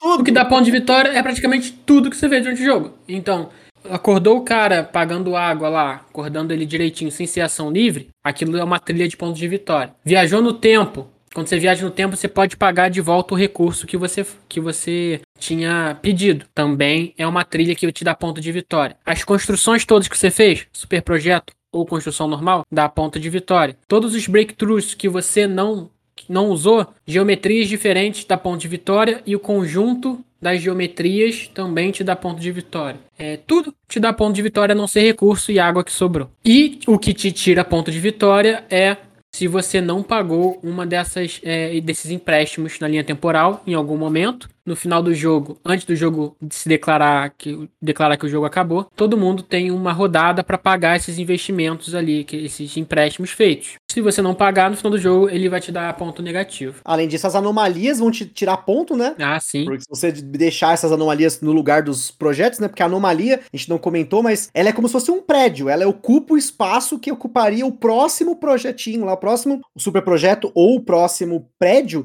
na sua civilização. Você tem que sacrificar trabalhador e pagar recurso para tirar do tabuleiro, senão no final do jogo tem anomalia, você perde ponto. E tem que considerar que no setup do jogo a gente abre cartas, são cinco cartas de condição de fim de jogo. Cada uma dessas cartas ali é um quase um controle de área, quem tem mais ganha três pontos. Se empatar, os dois jogadores pegam também essa quantidade de pontos juntos.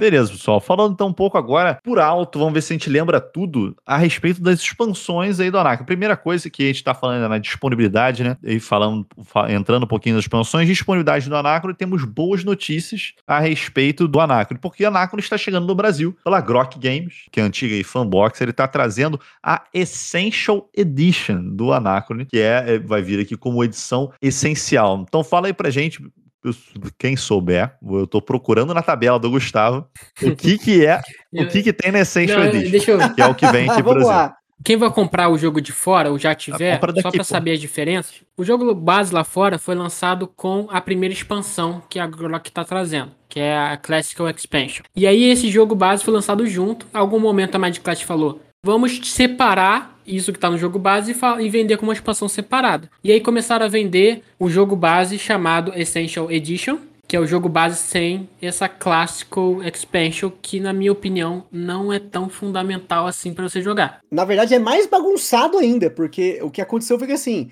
Existiam duas caixas inicialmente do Anacron. O Anacron, jogo base, que vinha o jogo base, duas expansões e o modo solo. E a Doomsday. Desculpa. Ele vinha o modo solo, que é o, o Chronobot, e ele vinha o Doomsday. Então, a caixa base do Anacron, que é uma caixa enorme, a primeira antiga, vinha com esses módulos. Se você comprasse a Exosuit Commander Pack, ele vinha as miniaturas, que não vem no jogo base, e ele vinha mais dois módulos, que é o Pioneers of the New Earth e o Guardians of the Council. O que aconteceu? Em algum momento do, do mundo, a Mindcraft falou assim: nós vamos separar isso em três caixas. Então você tem o Anachronis base, que é o Essential Não Edition, tem nem solo. Anachronis, não tem nada, inclusive ele é 2 a 4 nesse momento, porque não tem modo solo. Aí você tem o Classic Expansions, que vem a Pioneers of the New Earth, o Guardians of the Council e o Doomsday Module, e você tem a expansão só das miniaturas. Olha só, então, não tem o modo solo. Isso é uma coisa que eu não sabia.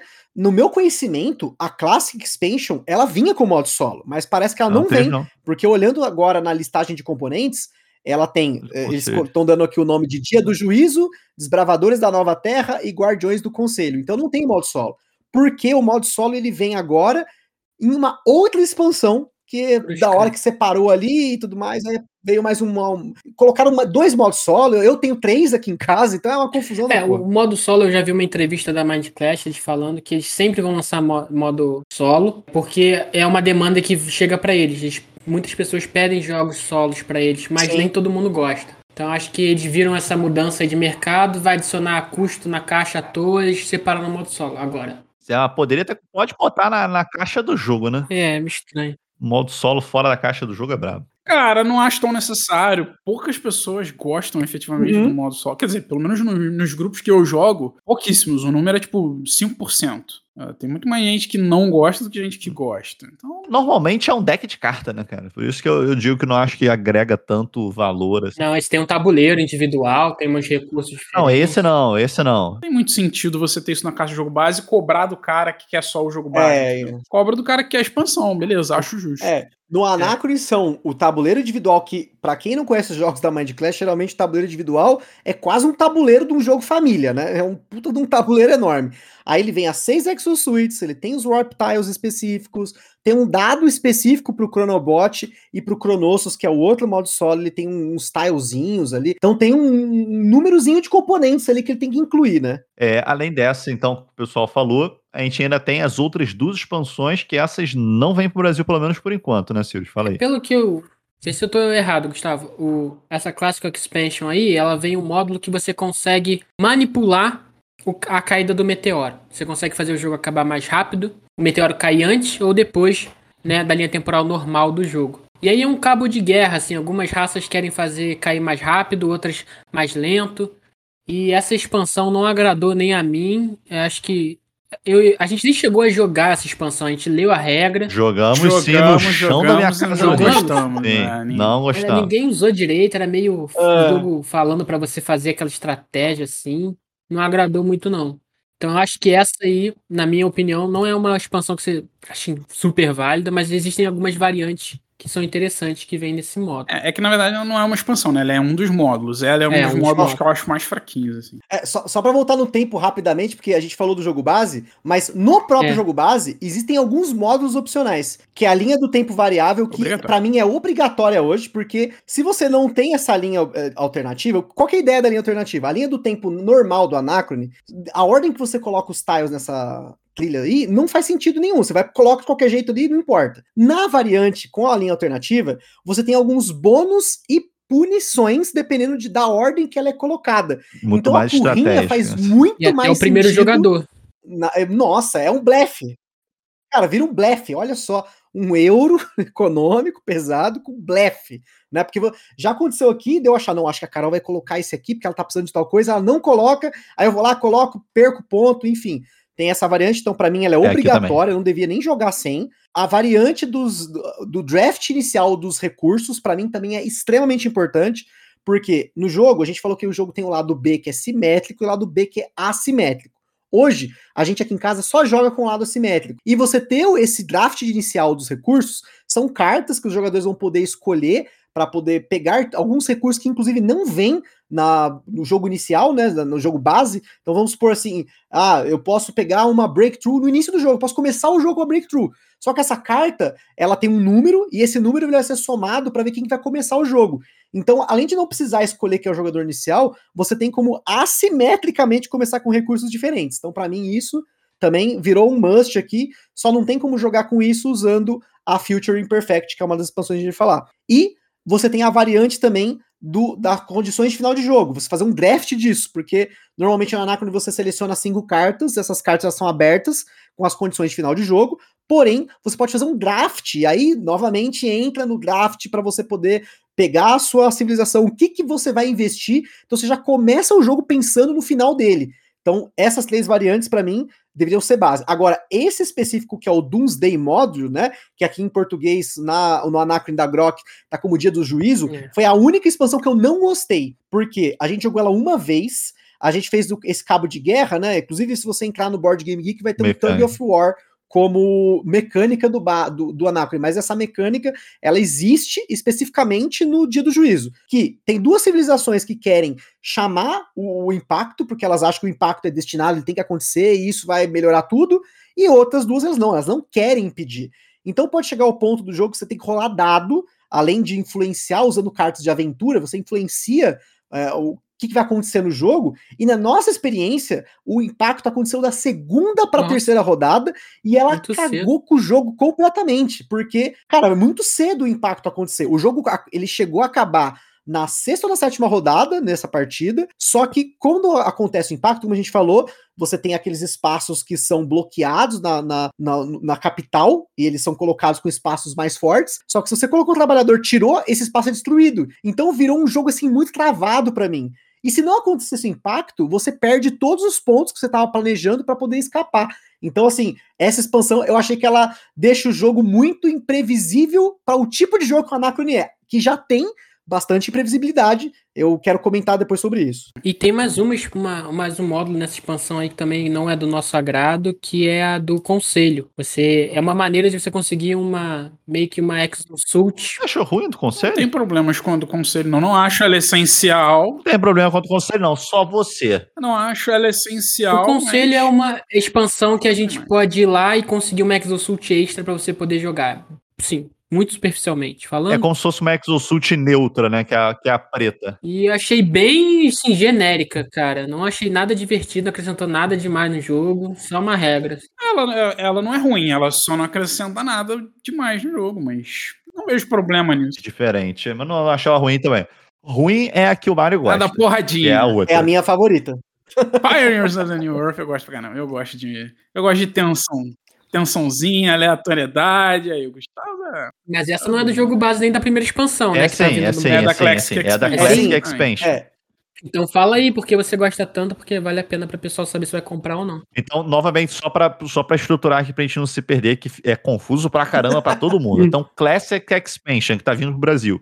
Doomsday Module, que é a punhetinha do Meteoro cai antes ou Meteoro cai depois. Aí a gente tem a Guardian of the Council, que é um jeito de você pegar mais exosuit, exosuit neutra, exosuit preta, e tem o terceiro módulo que é o Pioneers of New Earth, que é o que o Mario e o Gustavo gostam pelo visto. Exatamente. Essa Pioneers você basicamente vai usar suas exosuits para entre aspas e caçar na, no, no, no planeta, né, lá na, do lado de fora da, da sua redoma. E nessas caçadas ela usa uma dinâmica mais Ameritrash, né, com mais sorte envolvida, onde você rola dado, tem um pouco de controle de risco ali que você tem que fazer para ver se você vai ganhar ou não. Você escolhe a for, o tipo de, de aventura que você quer fazer, se é uma aventura mais fácil ou mais difícil, baseado na força da sua exosuit. E depois você compra uma carta daquele tipo de aventura para verificar qual é a força da aventura. Então a força da aventura ela varia, se eu não me engano, entre 5 e 16, assim. é de 5 a 10 nas mais fracas e de 10 a 16 nas mais fortes. Então tem um risco grande que você precisa correr ali, né? Tem que arriscar, tem que melhorar a sua exosuit, que é uma nova dinâmica que vem com essa regra, que é de você precisar fazer mais força na exosuit, botar mais força para ela poder ir lá explorar. E eu acho muito bacaninha, cara, essa ideia. Eu gosto dessa tensão, eu gosto da sorte envolvida, eu gosto do risco que você tem que correr, e eu gosto principalmente de você ter mais um caminho estratégico para você seguir. Dá para você Total. jogar o jogo só seguindo essa linha estratégica, por exemplo. É, isso é o mais maneiro, assim. Eu não quero fazer ela todas as partidas, mas eu quero ter ela como opção todas as partidas todas as partidas. É, eu acho legal, né, que vocês comentaram sobre esses três módulos, porque para mim esse Doomsday eu não uso ele mais. Talvez um dia eu arrisque só para zoar, mas eu ainda quero fazer outras combinações de jogo. A Guardians of the Council, hoje a gente nem consegue usar tanto porque ela não é compatível com uma das expansões que a gente vai falar daqui a pouco. Então eu não posso, porque a grande ideia da Guardians of the Council é que você tem uma exosuit que não precisa de um trabalhador dentro dela para ir para a capital. Ela é um robô, vamos dizer assim e ela funciona como um gênio, que é mais ainda. Então, além de você ter uma exosuite adicional, você tem um gênio que pode fazer as coisas, só não pode pagar custo porque não tem um trabalhador dentro, né? E tem uma, uma expansão que não é compatível. Eu acho ela legal, mas eu não uso ela todo o jogo. Ela fica ali, eu quero ter essa opção, porque ela também me dá um espaço estilinho da capital. Tem uma série de coisas, você pode colocar a carta que você pode pontuar com ela, né? Quem tem mais Sexo Suites dessa é, específica, né? Agora, Pioneers of the New Earth é uma expansão que inicialmente a gente achou que não ia dar certo, que é, é sensacional, porque ela ressignifica os as breakthroughs, você pode usar a breakthrough para poder comprar mais cartas quando você faz uma aventura, então você já mitiga o, as cartas que você vai comprar. Você pode usar os recursos do jogo, o neutrônio, urânio, o, o, o titânio e a ouro, se eu não me engano, esses quatro, para poder melhorar essa exosuit, dar mais força para ela. E você tem essa rolagenzinha de dado que, no nosso caso, como a gente é muito contido, dificilmente o dado definiu a aventura. Porque você tem uma cartinha de ajuda que ela te fala: ó, tem tantas aventuras de, sei lá, de 5 a 10 e você tem tantos, e vai até 18. Eu me lembro dessa 18 porque 18, eu achei que era a única a única vez que eu contei com o dado, a minha Exosuit estava bem forte, eu peguei é, o bônus claro de ter que... pego a primeira, eu falei, não, eu vou conseguir essa Metrópole Ruins, que era, essa carta é absurda quando você ganha ela, você constrói um super projeto da era que você tá, ou das eras anteriores, sem pagar o custo. É absurdo. Ou seja, é, o é a recompensa por você ter melhorado ao longo do jogo, paga o recurso, feito a ação para melhorar a sua Exosuit, e aí nesse momento saiu aquela carta, meu Deus, essa é a carta. E aí eu defini no dado e eu consegui pegar essa carta e ela me definiu muitos pontos na partida, porque eu construí o super projeto e essa carta me ganhou na maioria lá, porque você tá na expansão dessa, quando ela adiciona uma coisa nova, tem uma cartinha para você colocar lá para ganhar três pontos no final do jogo. Então no caso lá, se você tem mais aventuras, você ganha três pontos no final do jogo. Então eu ganhei sei lá, se não me engano, foram 10 pontos no total ali na minha conta por ter conseguido uma aventura. Então, ela cria essa tensão, ela dá uma meritocratisada entre aspas, mas assim, tem como você mitigar muito a forma como você vai usar essa expansão. Então hoje, sempre que eu posso, eu coloco ela em jogo porque ela é sensacional para mim. Sei, cara, eu acho assim, a minha, a minha reclamação, apesar que a gente tá fazendo considerações, mas não tem jeito a gente falar a expansão sem dar a opinião de cada um. Não tem jeito. É, a expansão, na verdade, essa expansão eu não curto muito, primeiro pela questão da meritretizada, que realmente dá, mas é porque ele dá uma sensação para mim do que a expansão do, da academia dá pro Mario, acho, não sei se pro Sirius também. Para mim, eu faço uma coisa muito à parte do jogo. Sim. Então é uma parada que eu, eu vou focar em, em melhorar minha Exosuit para fazer a exploração. Eu lembro quando o Mario, que a gente jogou, acho que a penúltima vez com, essa, com esse modo, e o Mario, ele, ele focou só naquilo, que eu acho que tem que ser estratégia quem tá fazendo aquilo mesmo, e ele não fez as outras dinâmicas do jogo. Pelo menos se fez, fez uma vez ou outra. Então ele me passa essa sensação de fazer uma coisa muito à parte, é outro jogo. Então, mas a grande diferença, ok, eu concordo com você, mas a grande diferença dele para a expansão do Tricerion e a do Barrett também, elas te forçam a sair do jogo. Você é obrigado, você não pode fazer o jogo base, senão você não vai ganhar. Enquanto que a, a do Anacron, ela não te força, você consegue uhum. fazer só o jogo base. Sim, sim, é uma, é uma opção só, né? A média da pontuação final fica até maior no jogo com a expansão do que sem nesses dois casos. Do Anacron não é o caso. É, eu já consegui perder com essa expansão em jogo focando nisso, então tô à prova, pelo menos. Não sei se matematicamente, mas jogando eu consegui perder usando ela e consegui ganhar também, focando um pouquinho, né? Porque, como o Mário falou, você pode ou não focar no aspecto, você tá livre para fazer o que você quiser. Então você pode fazer umas aventuras para ganhar uns bônus, depois você vai fazer outra coisa. Ainda mais se você começar a encher de módulo, né? Mas é, os que vem pro Brasil são só esses três: é o Dia do Juízo, os Bravadores da Nova Terra e Guardiões do Conselho, que é Doomsday Module, Pioneers of the New Earth e Guardians of the Chaos. Então, o que vem pro Brasil, além das miniaturas do jogo e do jogo base, que só tem essas variantes que eu comentei, são essas três, esses três modos. Vou te falar que, para mim, de extra, o que tá vindo pro Brasil, mais essencial é a miniatura. E olha que vocês não vão ouvir eu falar isso duas O vezes. cara virou Ameritrash mesmo. O João nunca mais vai falar isso pra nenhum outro Não, jogo. você sabe por quê? Agora é sério, cara. Se vocês olharem a imagem depois, a gente vai botar aí no post. Se você jogar sem a miniatura, existe um tile hexagonal e você precisa colocar um trabalhadorzinho em cima do tile hexagonal. E você. Não, e que você tem que ficar equilibrando Não, não é cima do tile hexagonal. Você bota um tá deitado. Cirus, velho. eu jogo com você, cara. Eu jogo com você. Você tem que ficar equilibrando o bagulho em cima do hexagonal. Na Exosuit tem a miniatura e o trabalhador encaixa dentro da Exosuit. É uma praticidade, uma beleza sem igual. Esse aí eu Nossa, tenho. A visualização do tabuleiro fica absurdamente diferente com a expansão. Com, a- com essas das miniaturas, né? Isso, é, sem dúvida. Eu achava que ela não era trivial, porque eu comprei o jogo inicialmente sem elas, mas o dia que eu coloquei essas miniaturas na mesa, cara, a manutenção entre rodadas, você tem que pegar a sua Exosuit, tirar o trabalhador, colocar no seu tabuleiro, é. É muito rápida quando você tem essas Exosuit, porque você encaixa bonitinho. E fora que, gente, a sensação visual de ter aquelas miniaturas que elas têm um tamanho assim parrudo, nível É de detalhes parrudo, é maravilhoso. Cara, é maravilhoso. E só uma correção que eu esqueci de comentar: nesse módulo Doomsday, né? Nesse dia do juízo, tem umas cartas de aventura, né? Não seria uma carta de aventura, são experimentos planejados, mas eles só adicionam mais uma dinâmica diferente de como você pode gastar recursos para ganhar bônus, além de poder manipular a timeline. Mas não é o suficiente pro módulo, para mim, assim, tipo, dá vontade de jogar ele de novo, né? O, o Doomsday lá, o módulo do device lá, caga É, as tudo. miniaturas, é, pra mim, é cosmético. Você não precisa delas pra jogar, porém, se você tiver, além da cosmeticidade que ela vai adicionar no jogo, ela vai te dar essa, essa velocidade ali pra você visualizar e conseguir facilitar a visualização do jogo como um todo do tabuleiro. Então, é uma cosmético. Mas é um caminho sem volta. É. E uma reclamação, cara, elas, elas tinham que vir pintadas. Porque, porra, cada pintura que tem nessas miniaturas aí que me faz querer tentar pintar as minhas, mas aí eu vou estragar meu jogo completamente. Eu sou contra a pintura de miniatura, mas Outra pintura a, a Mind. Clash tem um. Eu não gosto. Pra mim, miniatura. Porra, vou te mandar uma foto aqui, cara. Tu vai ver se tu vai querer esse jogo. A miniatura tem que ser cinza. Eu já vi caras com miniaturas pintadas lá que acho lindo, mas eu prefiro a miniatura cinza. Tudo que eu tenho de miniatura aqui é tudo cinza, exceto, falando aí de Mind Clash, o Cerebria, que o meu tem aquelas Ele miniaturas pintadas. pintado, aí realmente é lindo, maravilhoso, a pintura, né, absurda, assim, né? A imersão que dá no jogo ali é linda. Olha mas eu só. gosto do meu Anacron cinza. Pintar tudo de Ah, cinza. achei que você ia pintar de cinza tuas miniaturas. Pintar de cinza é foda.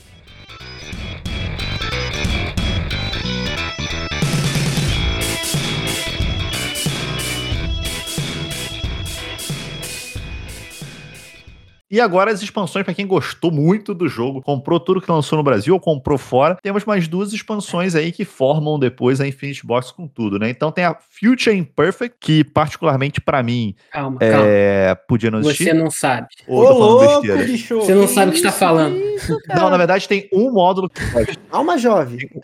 Tem um módulo que eu gosto. You know nothing, Jon Snow. Então falem aí, o que, que tem de módulo nessa Doomsday? Doomsday não, Future Imperfect para ver se eu me lembro de alguma que eu gosto. A Future Imperfect ela tem três módulos, são dois módulos pequenos e um módulo maior. O primeiro módulo é o Hypersync, que ele tem um tabuleiro específico que você pode usar um tilezinho com as ações principais do jogo, que são aquelas ações construir, recrutar e procurar, é, pesquisar, né? Você pode usar uma, um tile que você vai colocar na linha do tempo e depois você tem que recuperar esse tile da mesma forma que você faz viajando no tempo, só que usando esse tabuleiro do Hypersync. Essa Eu é maneirinha também. essa expansão ela te dá mais uma liberdade de Hum. usar ações que não estão disponíveis. Você simplesmente Ah, fala assim, ó, lembro dessa, legal. lembro dessa, Eu lembro tô dessa. pedindo pro futuro uma ação, não é nem mais um recurso. Só que a punição por não pagar, e eu levei essa punição numa partida que a gente jogou, é bem grave, assim, É é, grande. Tipo, se eu não me engano, acho que era quatro pontos que você. São quatro pontos. não- É isso aí. Se você não pagar, né? Mas eu achei muito maneira ela, porque além de você pedir uma ação extra e você tem que gastar ação para recuperar e se você vai tomar penalidade, é uma estratégia válida que eu pelo menos identifiquei e fiz bastante da partida, de Hum. recuperar te dá ponto de vitória também, porque você bota um daqueles espaços de recuperar, te dá a ação de volta mais dois pontos, um ponto de vitória, não lembro agora. Então você consegue ficar acumulando pontos e ganhando ações extras, né? Se você focar nessa, nessa ação. Bom, retiro o que eu disse, esse módulo Teu segundo modo.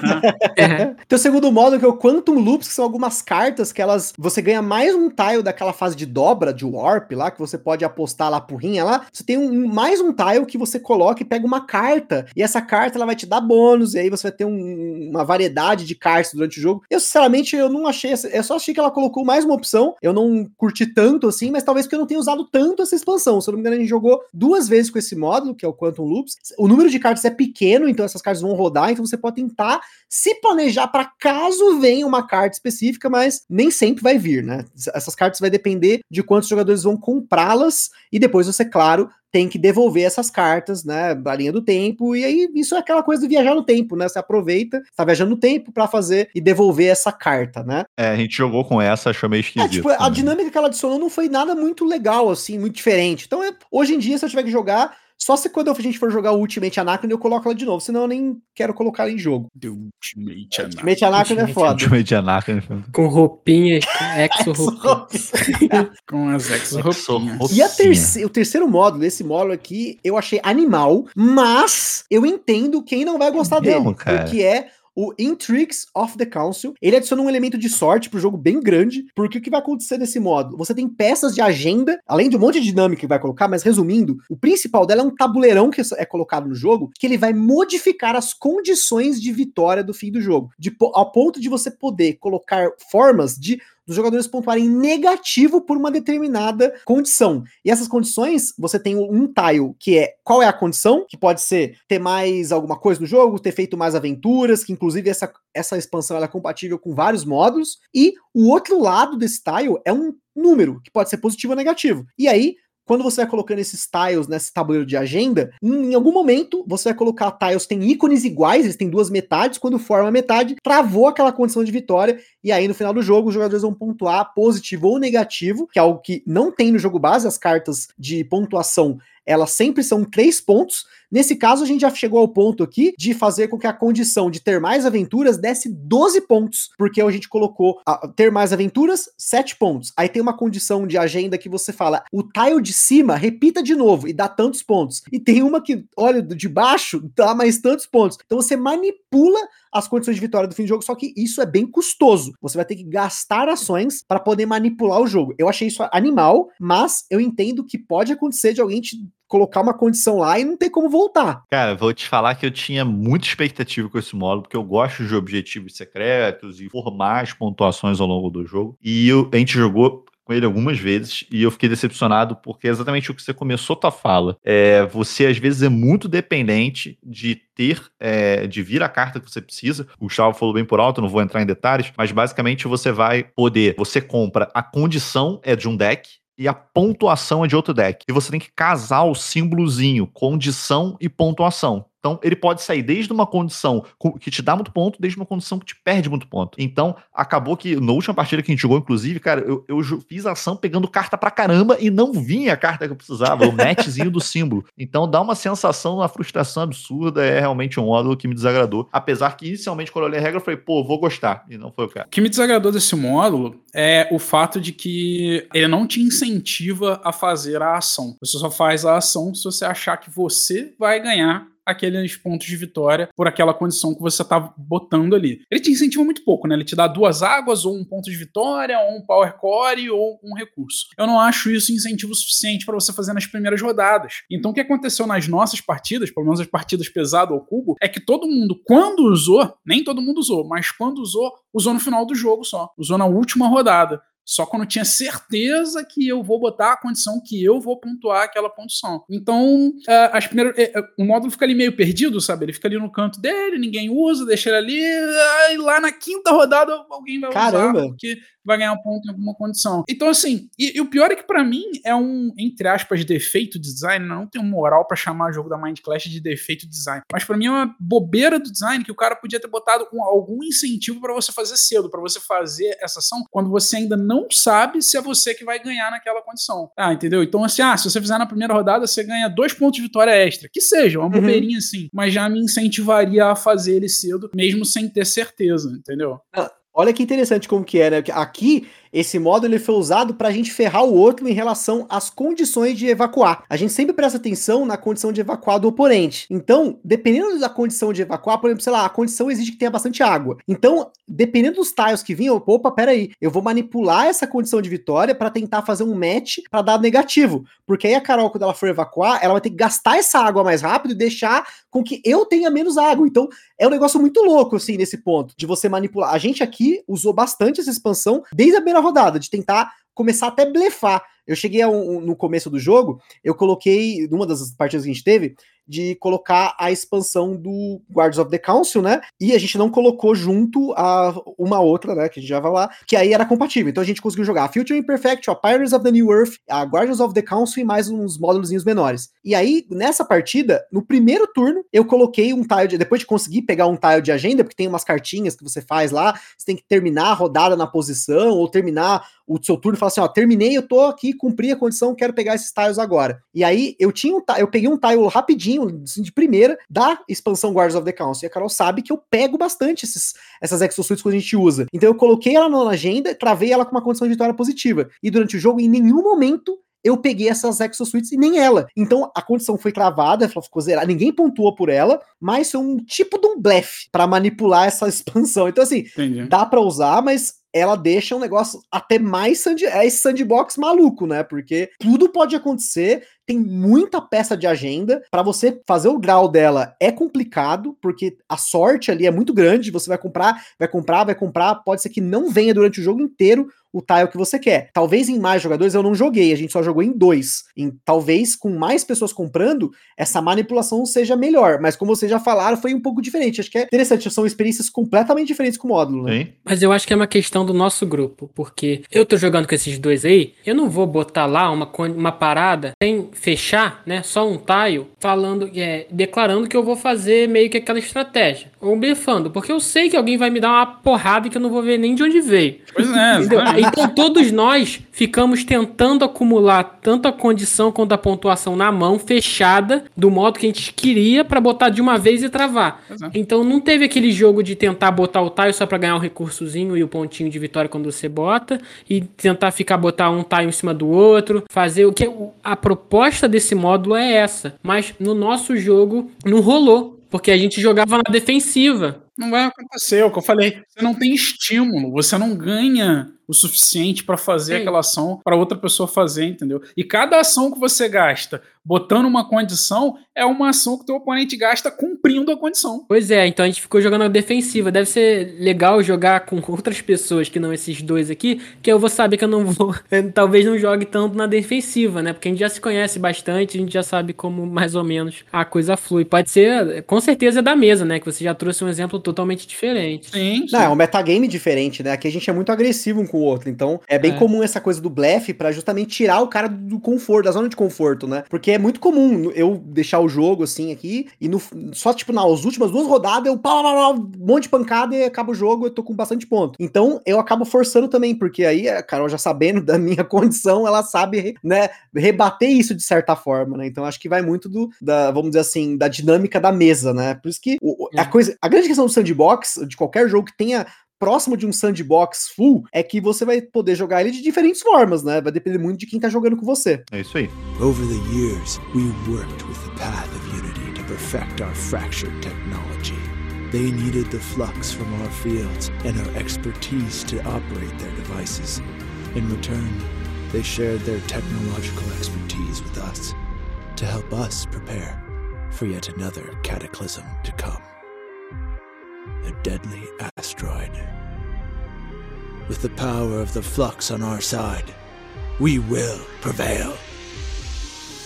Então, pessoal, falando agora da última expansão, a expansão lançada em 2020, a Fractures of Time, que também estará em Infinity Box, se vocês pegarem tudo. E eu vou adiantando aí que para mim é a expansão melhor do jogo com folga. O que vocês acham? Pra mim é obrigatório jogar com essa expansão. Obrigatório, obrigatório. Melhor expansão disparado. Acho que a melhor parte da expansão aqui que é o diferente. O Sirius até colocou, ela adicionou uma dinâmica que é a, o, não sei se vão traduzir com piscar, porque essa expansão não vai vir para o Brasil. Mas existe uma dinâmica que é o Blink. O Blink é uma dinâmica que você vai poder pegar as exosuits que você já usou para fazer algumas ações e vai poder transferir elas para outras ações. Lógico que você tem um custo para fazer isso e também tem um risco que não vale a pena entrar em grandes detalhes, mas a expansão adiciona um, um aumento do teu tabuleiro pessoal que é exatamente esse microgerenciamento desse risco do Blink que a gente vai fazendo, o recurso que a gente usa para fazer o Blink, um tabuleiro principal separado para a gente ganhar os recursos do Blink, um tipo diferente de trabalhador, que é um trabalhador que é especialista em fazer esse tipo de Blink,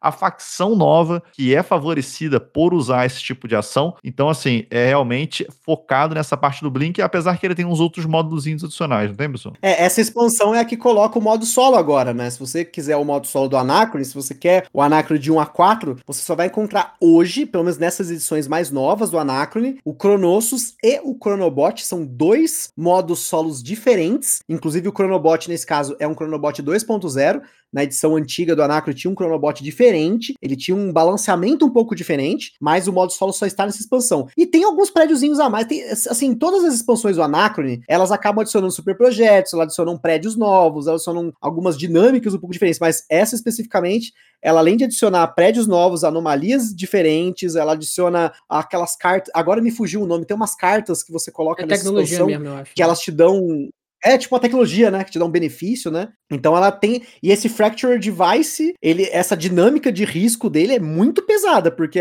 assim, se você for querer arriscar muito, porque tem rolagem de dados nessa, nessa gestão de risco, né? Do- quando você faz o blink, você pode estar gerando um glitch na- na- no tempo, né? Você, além de ter as anomalias, ainda vai cagar mais ainda. Que é, esse glitch é bem punitivo, ele bloqueia você ganhar ponto na viagem do tempo, ele bloqueia você até viajar, ele bloqueia até você usar o próprio Fracture Device lá. Então, você tem uma gestão de risco bacana. Quem sabe jogar direito vai conseguir é, gerenciar melhor isso. Mas se você for na, na cara e na coragem, é bem provável que vai se ferrar nisso, né? E tem um tabuleiro específico dela, né? Um tabuleiro imenso, de um monte de ações, né? Eu gosto muito dessa expansão e eu costumo explicar ela relacionando o tema, né? Bom, já estamos num planeta que é o meteoro, viagem no tempo, por que não meter um alienígena no meio também? E aí vem essa expansão que chegou um alienígena que controla bem esse recurso que faz a viagem no tempo acontecer.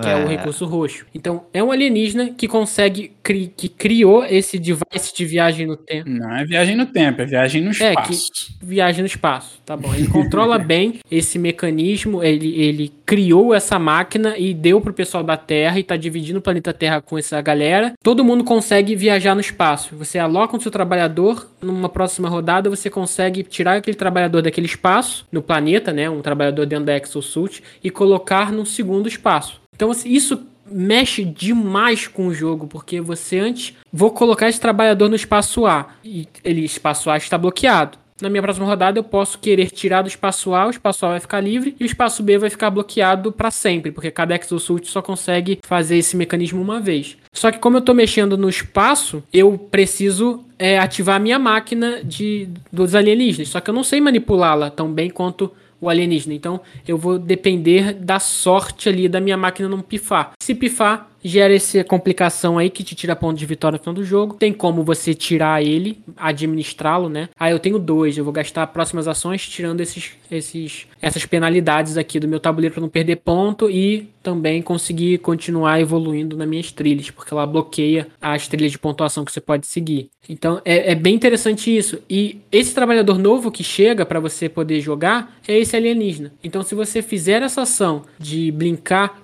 com o alienígena, ele manipula bem a máquina do espaço. Então você consegue fazer sem rolar o dado. Então vai bem da sua estratégia desse manejo do risco associado. Muda completamente o jogo, ele encurta a quantidade de rodadas que você tem. Então em vez de 7, eu acho que o jogo vai para 5. Porém, você tem praticamente o dobro de ações disponíveis durante um round, que os seus trabalhadores possivelmente vão fazer duas ações. Né? Então você, o jogo aumenta de tempo, de duração, aumenta bastante de complexidade. Sim. E você muda a dinâmica de pensar, você tem que pensar se o cara vai usar a máquina, se não vai, se ele vai conseguir pegar o recurso necessário para ativar a máquina, se ele não vai conseguir. Então você cria essa esse mecanismo bem legal é, e também mexe com a ordem de ações que você vai executar. Novamente, cria um twist no, na forma de jogar, que você já estava acostumado. E até numa entrevista com o próprio design, é, quando a gente está entrevistando eles no, no podcast com o, o Richard, né, eu vi algumas entrevistas e ele falou que no jogo inicial você tinha uma estratégia de querer recursos e colocar mais, fazer o power-up de mais exosuits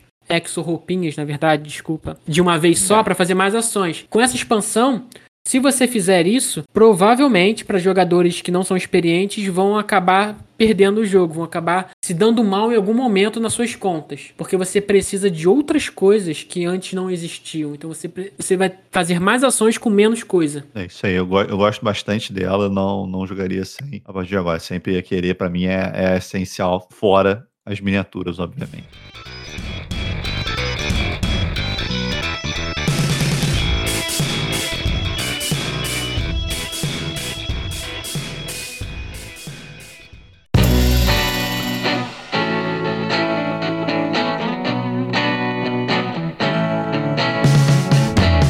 Começando com o nosso convidado, Gustavo Lopes, apesar de já temos um spoiler a respeito da tua opinião a respeito, né, cara? Olha, eu amo Anacron, assim, desde que a gente jogou a primeira partida, é um jogo que ficou na minha cabeça. Eu tenho uma história bem longa com Anacron, não vou contá-la de novo, já contei ela até mais do que deveria. Confiram né? no Gambiarra Podcast. Lá no Gambiarra o episódio ficou nosso maior individual, assim, a gente não costuma passar de 30, 40 minutos, ficou com uma hora e pouco de episódio, tanto que chegou o ponto de eu começar com o jogo base, a edição antiga, comprar a Infinity Box. Na verdade, é o Infinity Upgrade Pack, que é um pack para quem tinha lá as primeiras edições do Anacrone com as miniaturas e tudo mais. A gente fez, fiz um rolo aqui, consegui essa edição. E hoje é um dos jogos que eu mais gosto, é meu top 1. Eu acho que sim, ele tem algumas questões que não vai ser todo mundo que vai gostar do jogo. Você tem alguns elementos de sorte, você vai ter o draw das coisas. Ainda mais se você for colocar os módulos. Pode ser que com os módulos ele deixe o jogo aberto demais, a ponto de você poder fazer vários caminhos e a pessoa ficar muito perdida. Porque acho que quando você tá no ramo dos jogos pesados, já tá acostumado com jogos pesados, você vai ter jogos, tem N formas, tem 20, 30 ações diferentes que você pode fazer num jogo, e é tranquilo, você tá acostumado, você pode ir para um caminho por outro. Mas pra galera que tá jogando e tá começando, principalmente a galera que tá aqui no Brasil, vendo o Anacron sendo lançado pela Grok, eu tendo falado muito disso em um monte de canais diferentes, é uma coisa a você tomar cuidado, porque ele é um jogo que tem um certo peso, ainda mais se você for começar a colocar módulo atrás de módulo. Ele tem elementos de sorte, especialmente em algumas expansões, como a Pioneers of the New Earth e, na Intrigues of the Council. Tem a gestão de sorte na Fractures of Time, mas só falando de jogo base mesmo, tem um pouquinho de sorte das anomalias, você rolar o dado lá para pegar os triângulozinhos lá. Você tem, ah, eu tô esperando um determinado super projeto que apareça no jogo. Não, se você fizer isso, você vai, se ferrar. Que é muito comum o pessoal, ah, vou ler lá no manual, eu sei quais são os super projetos, pô, mas esse aqui é foda. Ele pode nunca aparecer. Tem super projetos que a gente nunca viu em jogo. E com a gente colocando as expansões, vem mais super projetos, tem promo, a gente tem a promo do jogo aqui agora, que vem uma, um Medo outro espaço de, promo, alocação que é o muito Century Post, enfim, é muita Muito coisa. medo de promo. Ele tem um espaço bacana. Eu acho assim, na- o que eu acho que deveria ter de mini expansão ou promo no futuro é você ter mais formas de evacuar. Evacuar é Porque preciso. conforme você vai jogando, muito- eu já vi gente reclamar disso.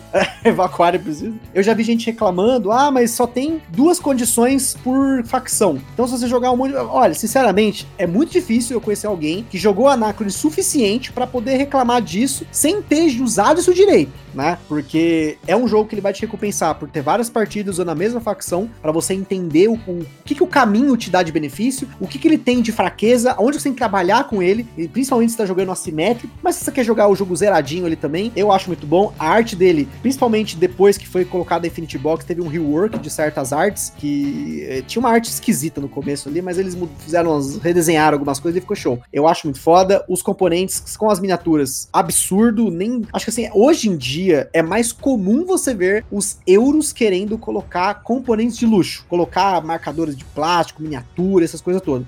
Na época que o Anacron saiu, eu não conhecia muitos jogos que tinha esse elemento num euro, né? Eu tô falando de euro, apesar de não classificar, porque ele, ele tem elementos de euro, ele tem elementos até de Ameritrash, ele tem um pouco de tudo, ele tem até blefe no jogo, mas as minhas considerações é, pra quem for querer procurar o jogo, sempre jogue, Eu acho que é isso pra qualquer jogo, mas principalmente se vai pagar caro no jogo, porque ele veio lá se você for pegar o pacote completo, você vai pagar quase um barão, você tem que ter jogado antes, né? Pra investir num negócio desse. E então, eu, ele tem elementos de sorte, tem que ficar esperto, mas de resto eu acho ele um worker placement absurdamente delicioso de jogar. Você tem N formas de ganhar, você pode ir por diferentes caminhos, principalmente colocando as expansões, e isso muda a forma como você joga, e você tem forma de ganhar e de perder ele também, né? Então, assim, eu gosto, assim, o Anacron hoje para mim é meu top 1. Eu gosto, eu vim dos Ameritrashes. Hoje eu tenho bastante euro na coleção, mas eu gosto muito de jogos que tem essa coisa da, da sabe, a, a, rolagem de dados, ela traz uma coisa legal na hora. Eu sei que contar com a sorte não é legal, mas no Anacrone você tem formas de mitigar isso e tudo mais. Então, hoje é meu top 1, já tem bastante tempo que ele tá no meu top 1 e não mudou. E, na verdade, acho que é a primeira vez que eu falo assim, esse jogo é meu top 1. Eu não gosto muito de ficar falando top 1, top 10, top 20, top 100, né? Enfim, acho que cada um tem a sua forma de ranquear jogos. Eu não dou nem nota para jogo, mas o Anacrone hoje, eu sempre afirmo, ele é o meu jogo favorito. Então, se você me chamar para jogar Anacrone agora, eu vou jogar. E eu gosto de apresentar ele para novas pessoas, mas sempre deixando essa informação. Se você não tá acostumado com jogos pesados, fique esperto. Se você tá acostumado com jogo pesado, vai ser tranquilo. A galera aqui, vocês podem ver, todo mundo achou tranquilo, mesmo enchendo de módulo, que a gente brinca que é o Ultimate Anacrone aqui em casa, que é você pegar todos os módulos que são compatíveis até com a Fractures of Time e colocar no jogo e seja o que Deus quiser. A, não, até os que não são recomendados, né? Porque tem módulos que não são compatíveis, como o Guardians of the Council, porque senão você tem uma Exoswitch que blinka infinito, porque você tira o, ex, o, o trabalhador da Exoswitch para ele brincar. E aí, quando ele tá vazio, o bicho tá parado lá na, na, na capital, né? Imagina como se ele tivesse desligado, né? E aí, a explicação temática é que, como Guardians of the Council, os bichos lá são infinito, né? é um robô, você ficaria brincando infinito. É claro que você pode falar, ah, eu brinquei uma vez, mas a representação de brincar é não ter um trabalhador dentro da ExoSuite. Então, essa especificamente, ela não é compatível. Agora, até a Pioneers of the New Earth, eles não recomendam. Tá, mas tá. a gente põe. E aí, dá nada, aí vira o, né, põe tudo, põe o Sentry Post junto, que é a, é a promozinha lá, e é aquele abraço. Tem 250 mil espaços de alocação, mas mesmo tendo muitos espaços, você sente que você tem que fazer as coisas direito, não é largado, não é frouxo, que o povo diz, né? É, bem fechadinho. Mas eu não recomendo você fazer todas as expansões, mais os módulos que ele fala não recomenda colocar, mas que são compatíveis, porque a gente fez isso. E não é bom. É, eu botei o jogo na mesa e falei: quais módulos vocês querem? Eles falaram: ou é tudo ou eu não jogo. Eu falei, pô, mas tem essas recomendações. Não, é, você não me ouviu. É tudo ou eu não jogo. Eu, tá bom, vou botar tudo. O jogo demorou 7 horas de Anacron. Jesus. Gente, ó, não, não é possível, não é possível. Ó, em duas, em duas pessoas aqui em casa, como eu falei, toda, todas, sem exceção, as partidas de Anacron deram duas horas, inclusive a partida que a gente colocou 9 de 12 modos. A gente colocou o Intrigues of the Council, Pioneers of the New Earth, Guardians of the... A gente colocou tudo que dava, exceto o Fractures of Time. Falta ainda a gente fazer o Ultimate Anacron, mas eu duvido que ele passe de duas horas e meia aqui, mas... Eu vou, vou te apresentar a galera que eu jogo. um, né?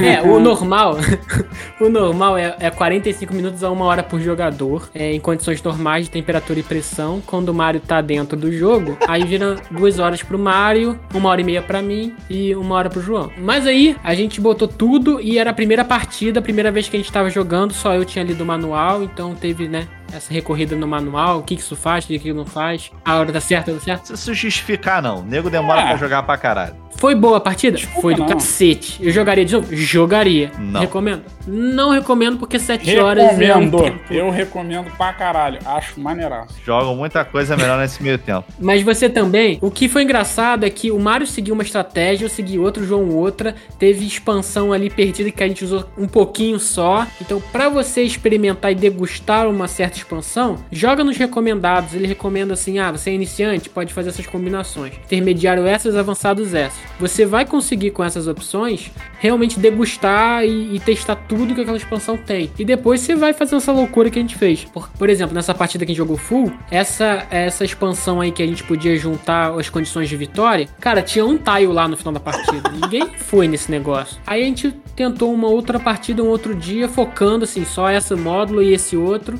Vamos ver. E mesmo assim ninguém foi naquela parada. Não te achou o módulo ruim. Então, a gente ficou com esse sentimento, porra. É, a gente não consegue desenvolver esse módulo, né? Não é, não é vantajoso usar, não, não tem porquê. Matematicamente você pensa, se eu for lá agora, eu vou me fuder. É, então não vou. Então, Anacrone eu gosto, eu recomendo o jogo base pra vocês. Não recomendo a Essential Expansion. Recomendo o jogo base pra vocês comprarem com as Exosuits. E recomendo as outras duas expansões pra vocês comprarem se vocês é, quando vir pro Brasil ou comprar de fora. E eu tinha só o jogo base, eu gostava bastante, o João não gostava tanto, se eu não me engano. Quando veio as expansões novas, cara, o jogo subiu de patamar assim de estratégia, de diversão e de, de, de quebra-cabeça assim, intelectual. Então ficou um jogo do caralho, assim, muito bom com as expansões que vem nessa, é, principalmente a última, que é a Fractions of Time. Essa expansão realmente pra mim é, é- é essencial para você ter um jogo fodástico. Não precisa ter outra, as outras. Eleva o Essa jogo.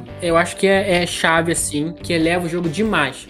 Porém, o jogo base é muito bom também e é muito divertido. E traz essa, essa- esse mecanismo totalmente diferente aí, com várias formas de alocação de trabalhador, que nem o Gustavo falou. Então, quem gosta de alocação de trabalhador, acho que a Anacron é um prato cheio. Minha recomendação é tentar aí comprar, conseguir uma cópia da Grok, que eu acho que o jogo base veio num preço honesto. É, cara, vou dar uma opinião, já que você puxou aí um pouco do meu gosto que você falou, e, e é bem que você já sabe. É, Anacron, pra mim, jogo base, eu, eu achava. Não é que eu não desgostava, mas eu achava ele meio genérico pra mim. Apesar de ter muito tema, apesar de ser Mind Clash, eu preferia jogar outros jogos com o mesmo peso que ele no lugar dele. Por isso que eu, que eu não tinha muito atrativo no base. Mas como a gente já falou, não vamos estender aqui. Fractures of Time, pra mim, eleva o jogo no peso, eleva o jogo em qualidade, abre é, possibilidades estratégicas no nível que tornam o jogo, é, na minha wishlist, é um jogo que eu vou comprar com certeza aí com, com expansão e com as miniaturas, como não canso de me repetir, essenciais para o, para o jogo de Anacron. E eu acho ele muito bom jogo. Não meu fi- favorito da Mind Clash, já falamos a respeito do Tricerion, é o meu favorito da Mind Clash. É um muito bom jogo pra mim aí. Por enquanto é o segundo melhor da Mind Clash pra mim. Mariola, pra finalizar, diga aí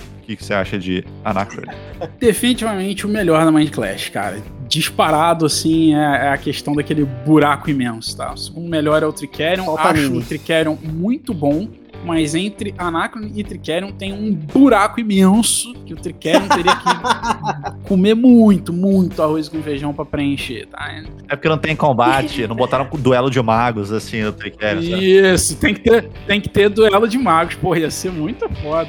Ser Por isso. foda. Ai, Maria gostar. duelo de mago ia ser Assim. do caralho, hein? Não, pior que tem uma expansão do of Magicians, mas é o modo dois player. É, mas dos player. né? Cabe muito jogo entre o Tricerion e o Anacron, apesar de eu gostar bastante do, do Tricerion, mas eu acho que o Anacron é bem mais o meu estilo, ele tem muito mais coisa que eu gosto, que me agrada, ele me imerge muito mais. O Tricerion, apesar dele ter um tema bom, ele ter o tema bem implementado, ele é um pouco abstrato na jogabilidade. Você tem que meio que focar na, numas paradas meio abstratas pra fazer os truques e tudo mais. Enfim, e o Anacron não, ele é mais gostoso. As coisas que você tá fazendo, você tá o tempo inteiro sentindo o que você tá fazendo. Assim como o Sirius, eu não recomendo a expansão inicial que veio. Não recomendo, não. Eu acho ela necessária, ela é legal, mas ela é rejogabilidade, cara. Você acha que você vai jogar ele mais de, sei lá, 20 vezes em um ano, talvez valha a pena você comprar. Se você acha que você vai jogar ele 5 vezes por ano, cara, não precisa comprar, não precisa gastar dinheiro, tá? É rejogabilidade só pra se você jogar muitas vezes. Agora, as outras expansões, principalmente a Fractures of Time, essa eu acho obrigatória, velho. Dá um jeito de arrumar ela, coloca no jogo, porque ela melhora consideravelmente o jogo. Você não vai querer jogar sem ela em nenhuma hipótese. Então acho que ela vale super a pena. E de resto, o jogo é muito bom. Acho a ideia do sandboxinho dele muito magnífica, muito maravilhosa. É aquele Euro sandbox que você realmente consegue escolher o que você quer fazer, você não precisa fazer de tudo. Tudo dá ponto, mas ele não é uma salada de pontos, porque se você fizer um pouco de tudo, você não vai ser efetivo. Então, apesar de tudo dar ponto, você meio que tem que focar em uma ou duas coisas ali, das seis, oito que ele tem, das seis passos, das, dos caminhos estratégicos que ele tem, né? Dependendo se você tá usando ou não expansões. E ele me agrada bastante na jogabilidade por todos esses fatores. Interessante, eu já joguei mais de 10 vezes e eu nunca vi uma carta ou uma estratégia Ah. vencedora no jogo, assim. Um, um desbalanço. Sempre tem uma. Pode ter uma construção fraca no começo e forte no final, ou o contrário. E as expansões, elas é, se usar uma expansão, você tem que substituir alguns prédios para poder dar uma equilibrada e realmente equilibra. E não, eu não vejo assim que tem algo solto. É muito fanboy. Isso aí, Cara, todos os jogos da Mind Clash têm esse balanço perfeito. Se você pegar um jogo do Fel, Aí, ó. Aí, aí. Todos os Eu tava esperando ouvir isso. É isso que eu queria ouvir. Sabe o jogo do Felt? Não tem sempre uma carta lá que é mais bolada que a outra? Você sabe que é isso Não, que é não ser tem. fanboy, né? Não. Não tem, não.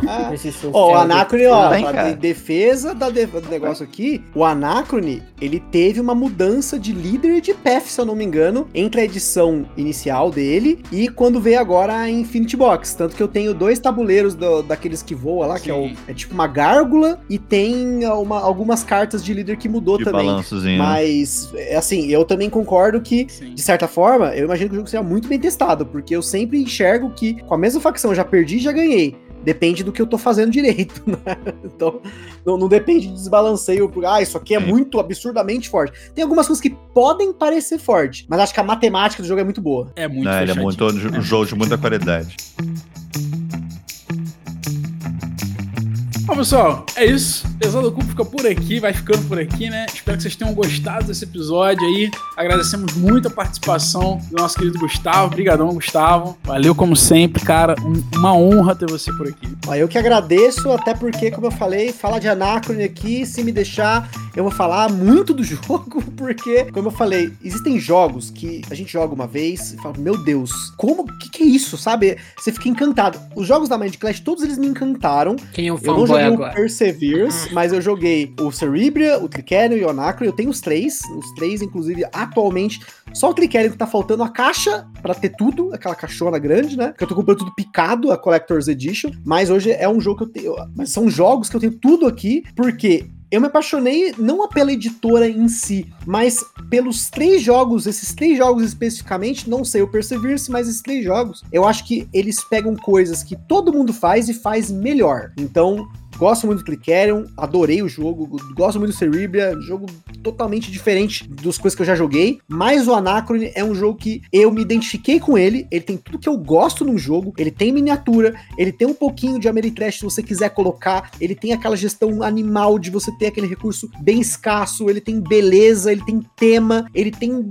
o quebra-cabeça dele é animal. Então, se tem um jogo que resume tudo que eu gosto, é o Anacrone. Ele só não só é melhor porque ele não é de fazendinha. Se um dia o Richard Aman e Victor Peter fizer um jogo de fazendinha, aí talvez o Anacrone seja desbancado. Mas por enquanto, Anacrone é top 1 aí e por muito tempo eu imagino que ele continue aí no meu Muito top. bom. Bacana. Segue o Gustavo lá no Gambiarra. Repete pra gente aí, Gustavão. Gambiarra Board Games você encontra Ludopedia, Spotify, Deezer, iTunes, Amazon Music. Onde tiver podcast, se não tiver o Gambiarra, você me manda uma mensagem no Instagram, que a gente também tá lá todo dia postando fotos dos jogos que a gente joga. E aí a gente dá um jeito, porque a gente tá em todas as plataformas. A gente tá tentando distribuir o máximo nosso conteúdo, esse hobby maravilhoso que junta as pessoas de diferentes formas possíveis e imagináveis, seja para jogar um jogo de Senhor dos Anéis, seja para jogar um jogo sobre viagem no tempo, ou sobre costurar colcha de retalho, enfim. Olha quanta coisa a gente pode experienciar só com esses jogos de tabuleiro. Então, eu fico muito feliz de estar aqui falando novamente, né, dos jogos que eu gosto. E aí, tamo junto, segue lá todos esses lugares aí que eu falei, que tem podcast, tem Instagram, é isso aí. Qual que é o jogo de Bacana. coxa de retalho? Patchwork, cara. Já. Ah, Patchwork. Patchwork. Achei incrível que a gente conseguiu falar de Patchwork, pizza, gato, bola. Acaba sei lá, no no podcast Anaco. no podcast de viagem no tempo. Então é isso aí, pessoal. Pelo Cubo fica por aqui. Segue a gente nas redes sociais. A gente tem também o nosso canal do Discord. O link tá sempre aí na apresentação do podcast na Ludopedia. Se você estiver vendo por outro canal, acessa lá na Ludopedia pra você pegar o link do nosso Discord pra jogar com a gente. Acessa nosso Instagram, acompanha a gente, segue a gente. Um grande abraço e até a próxima.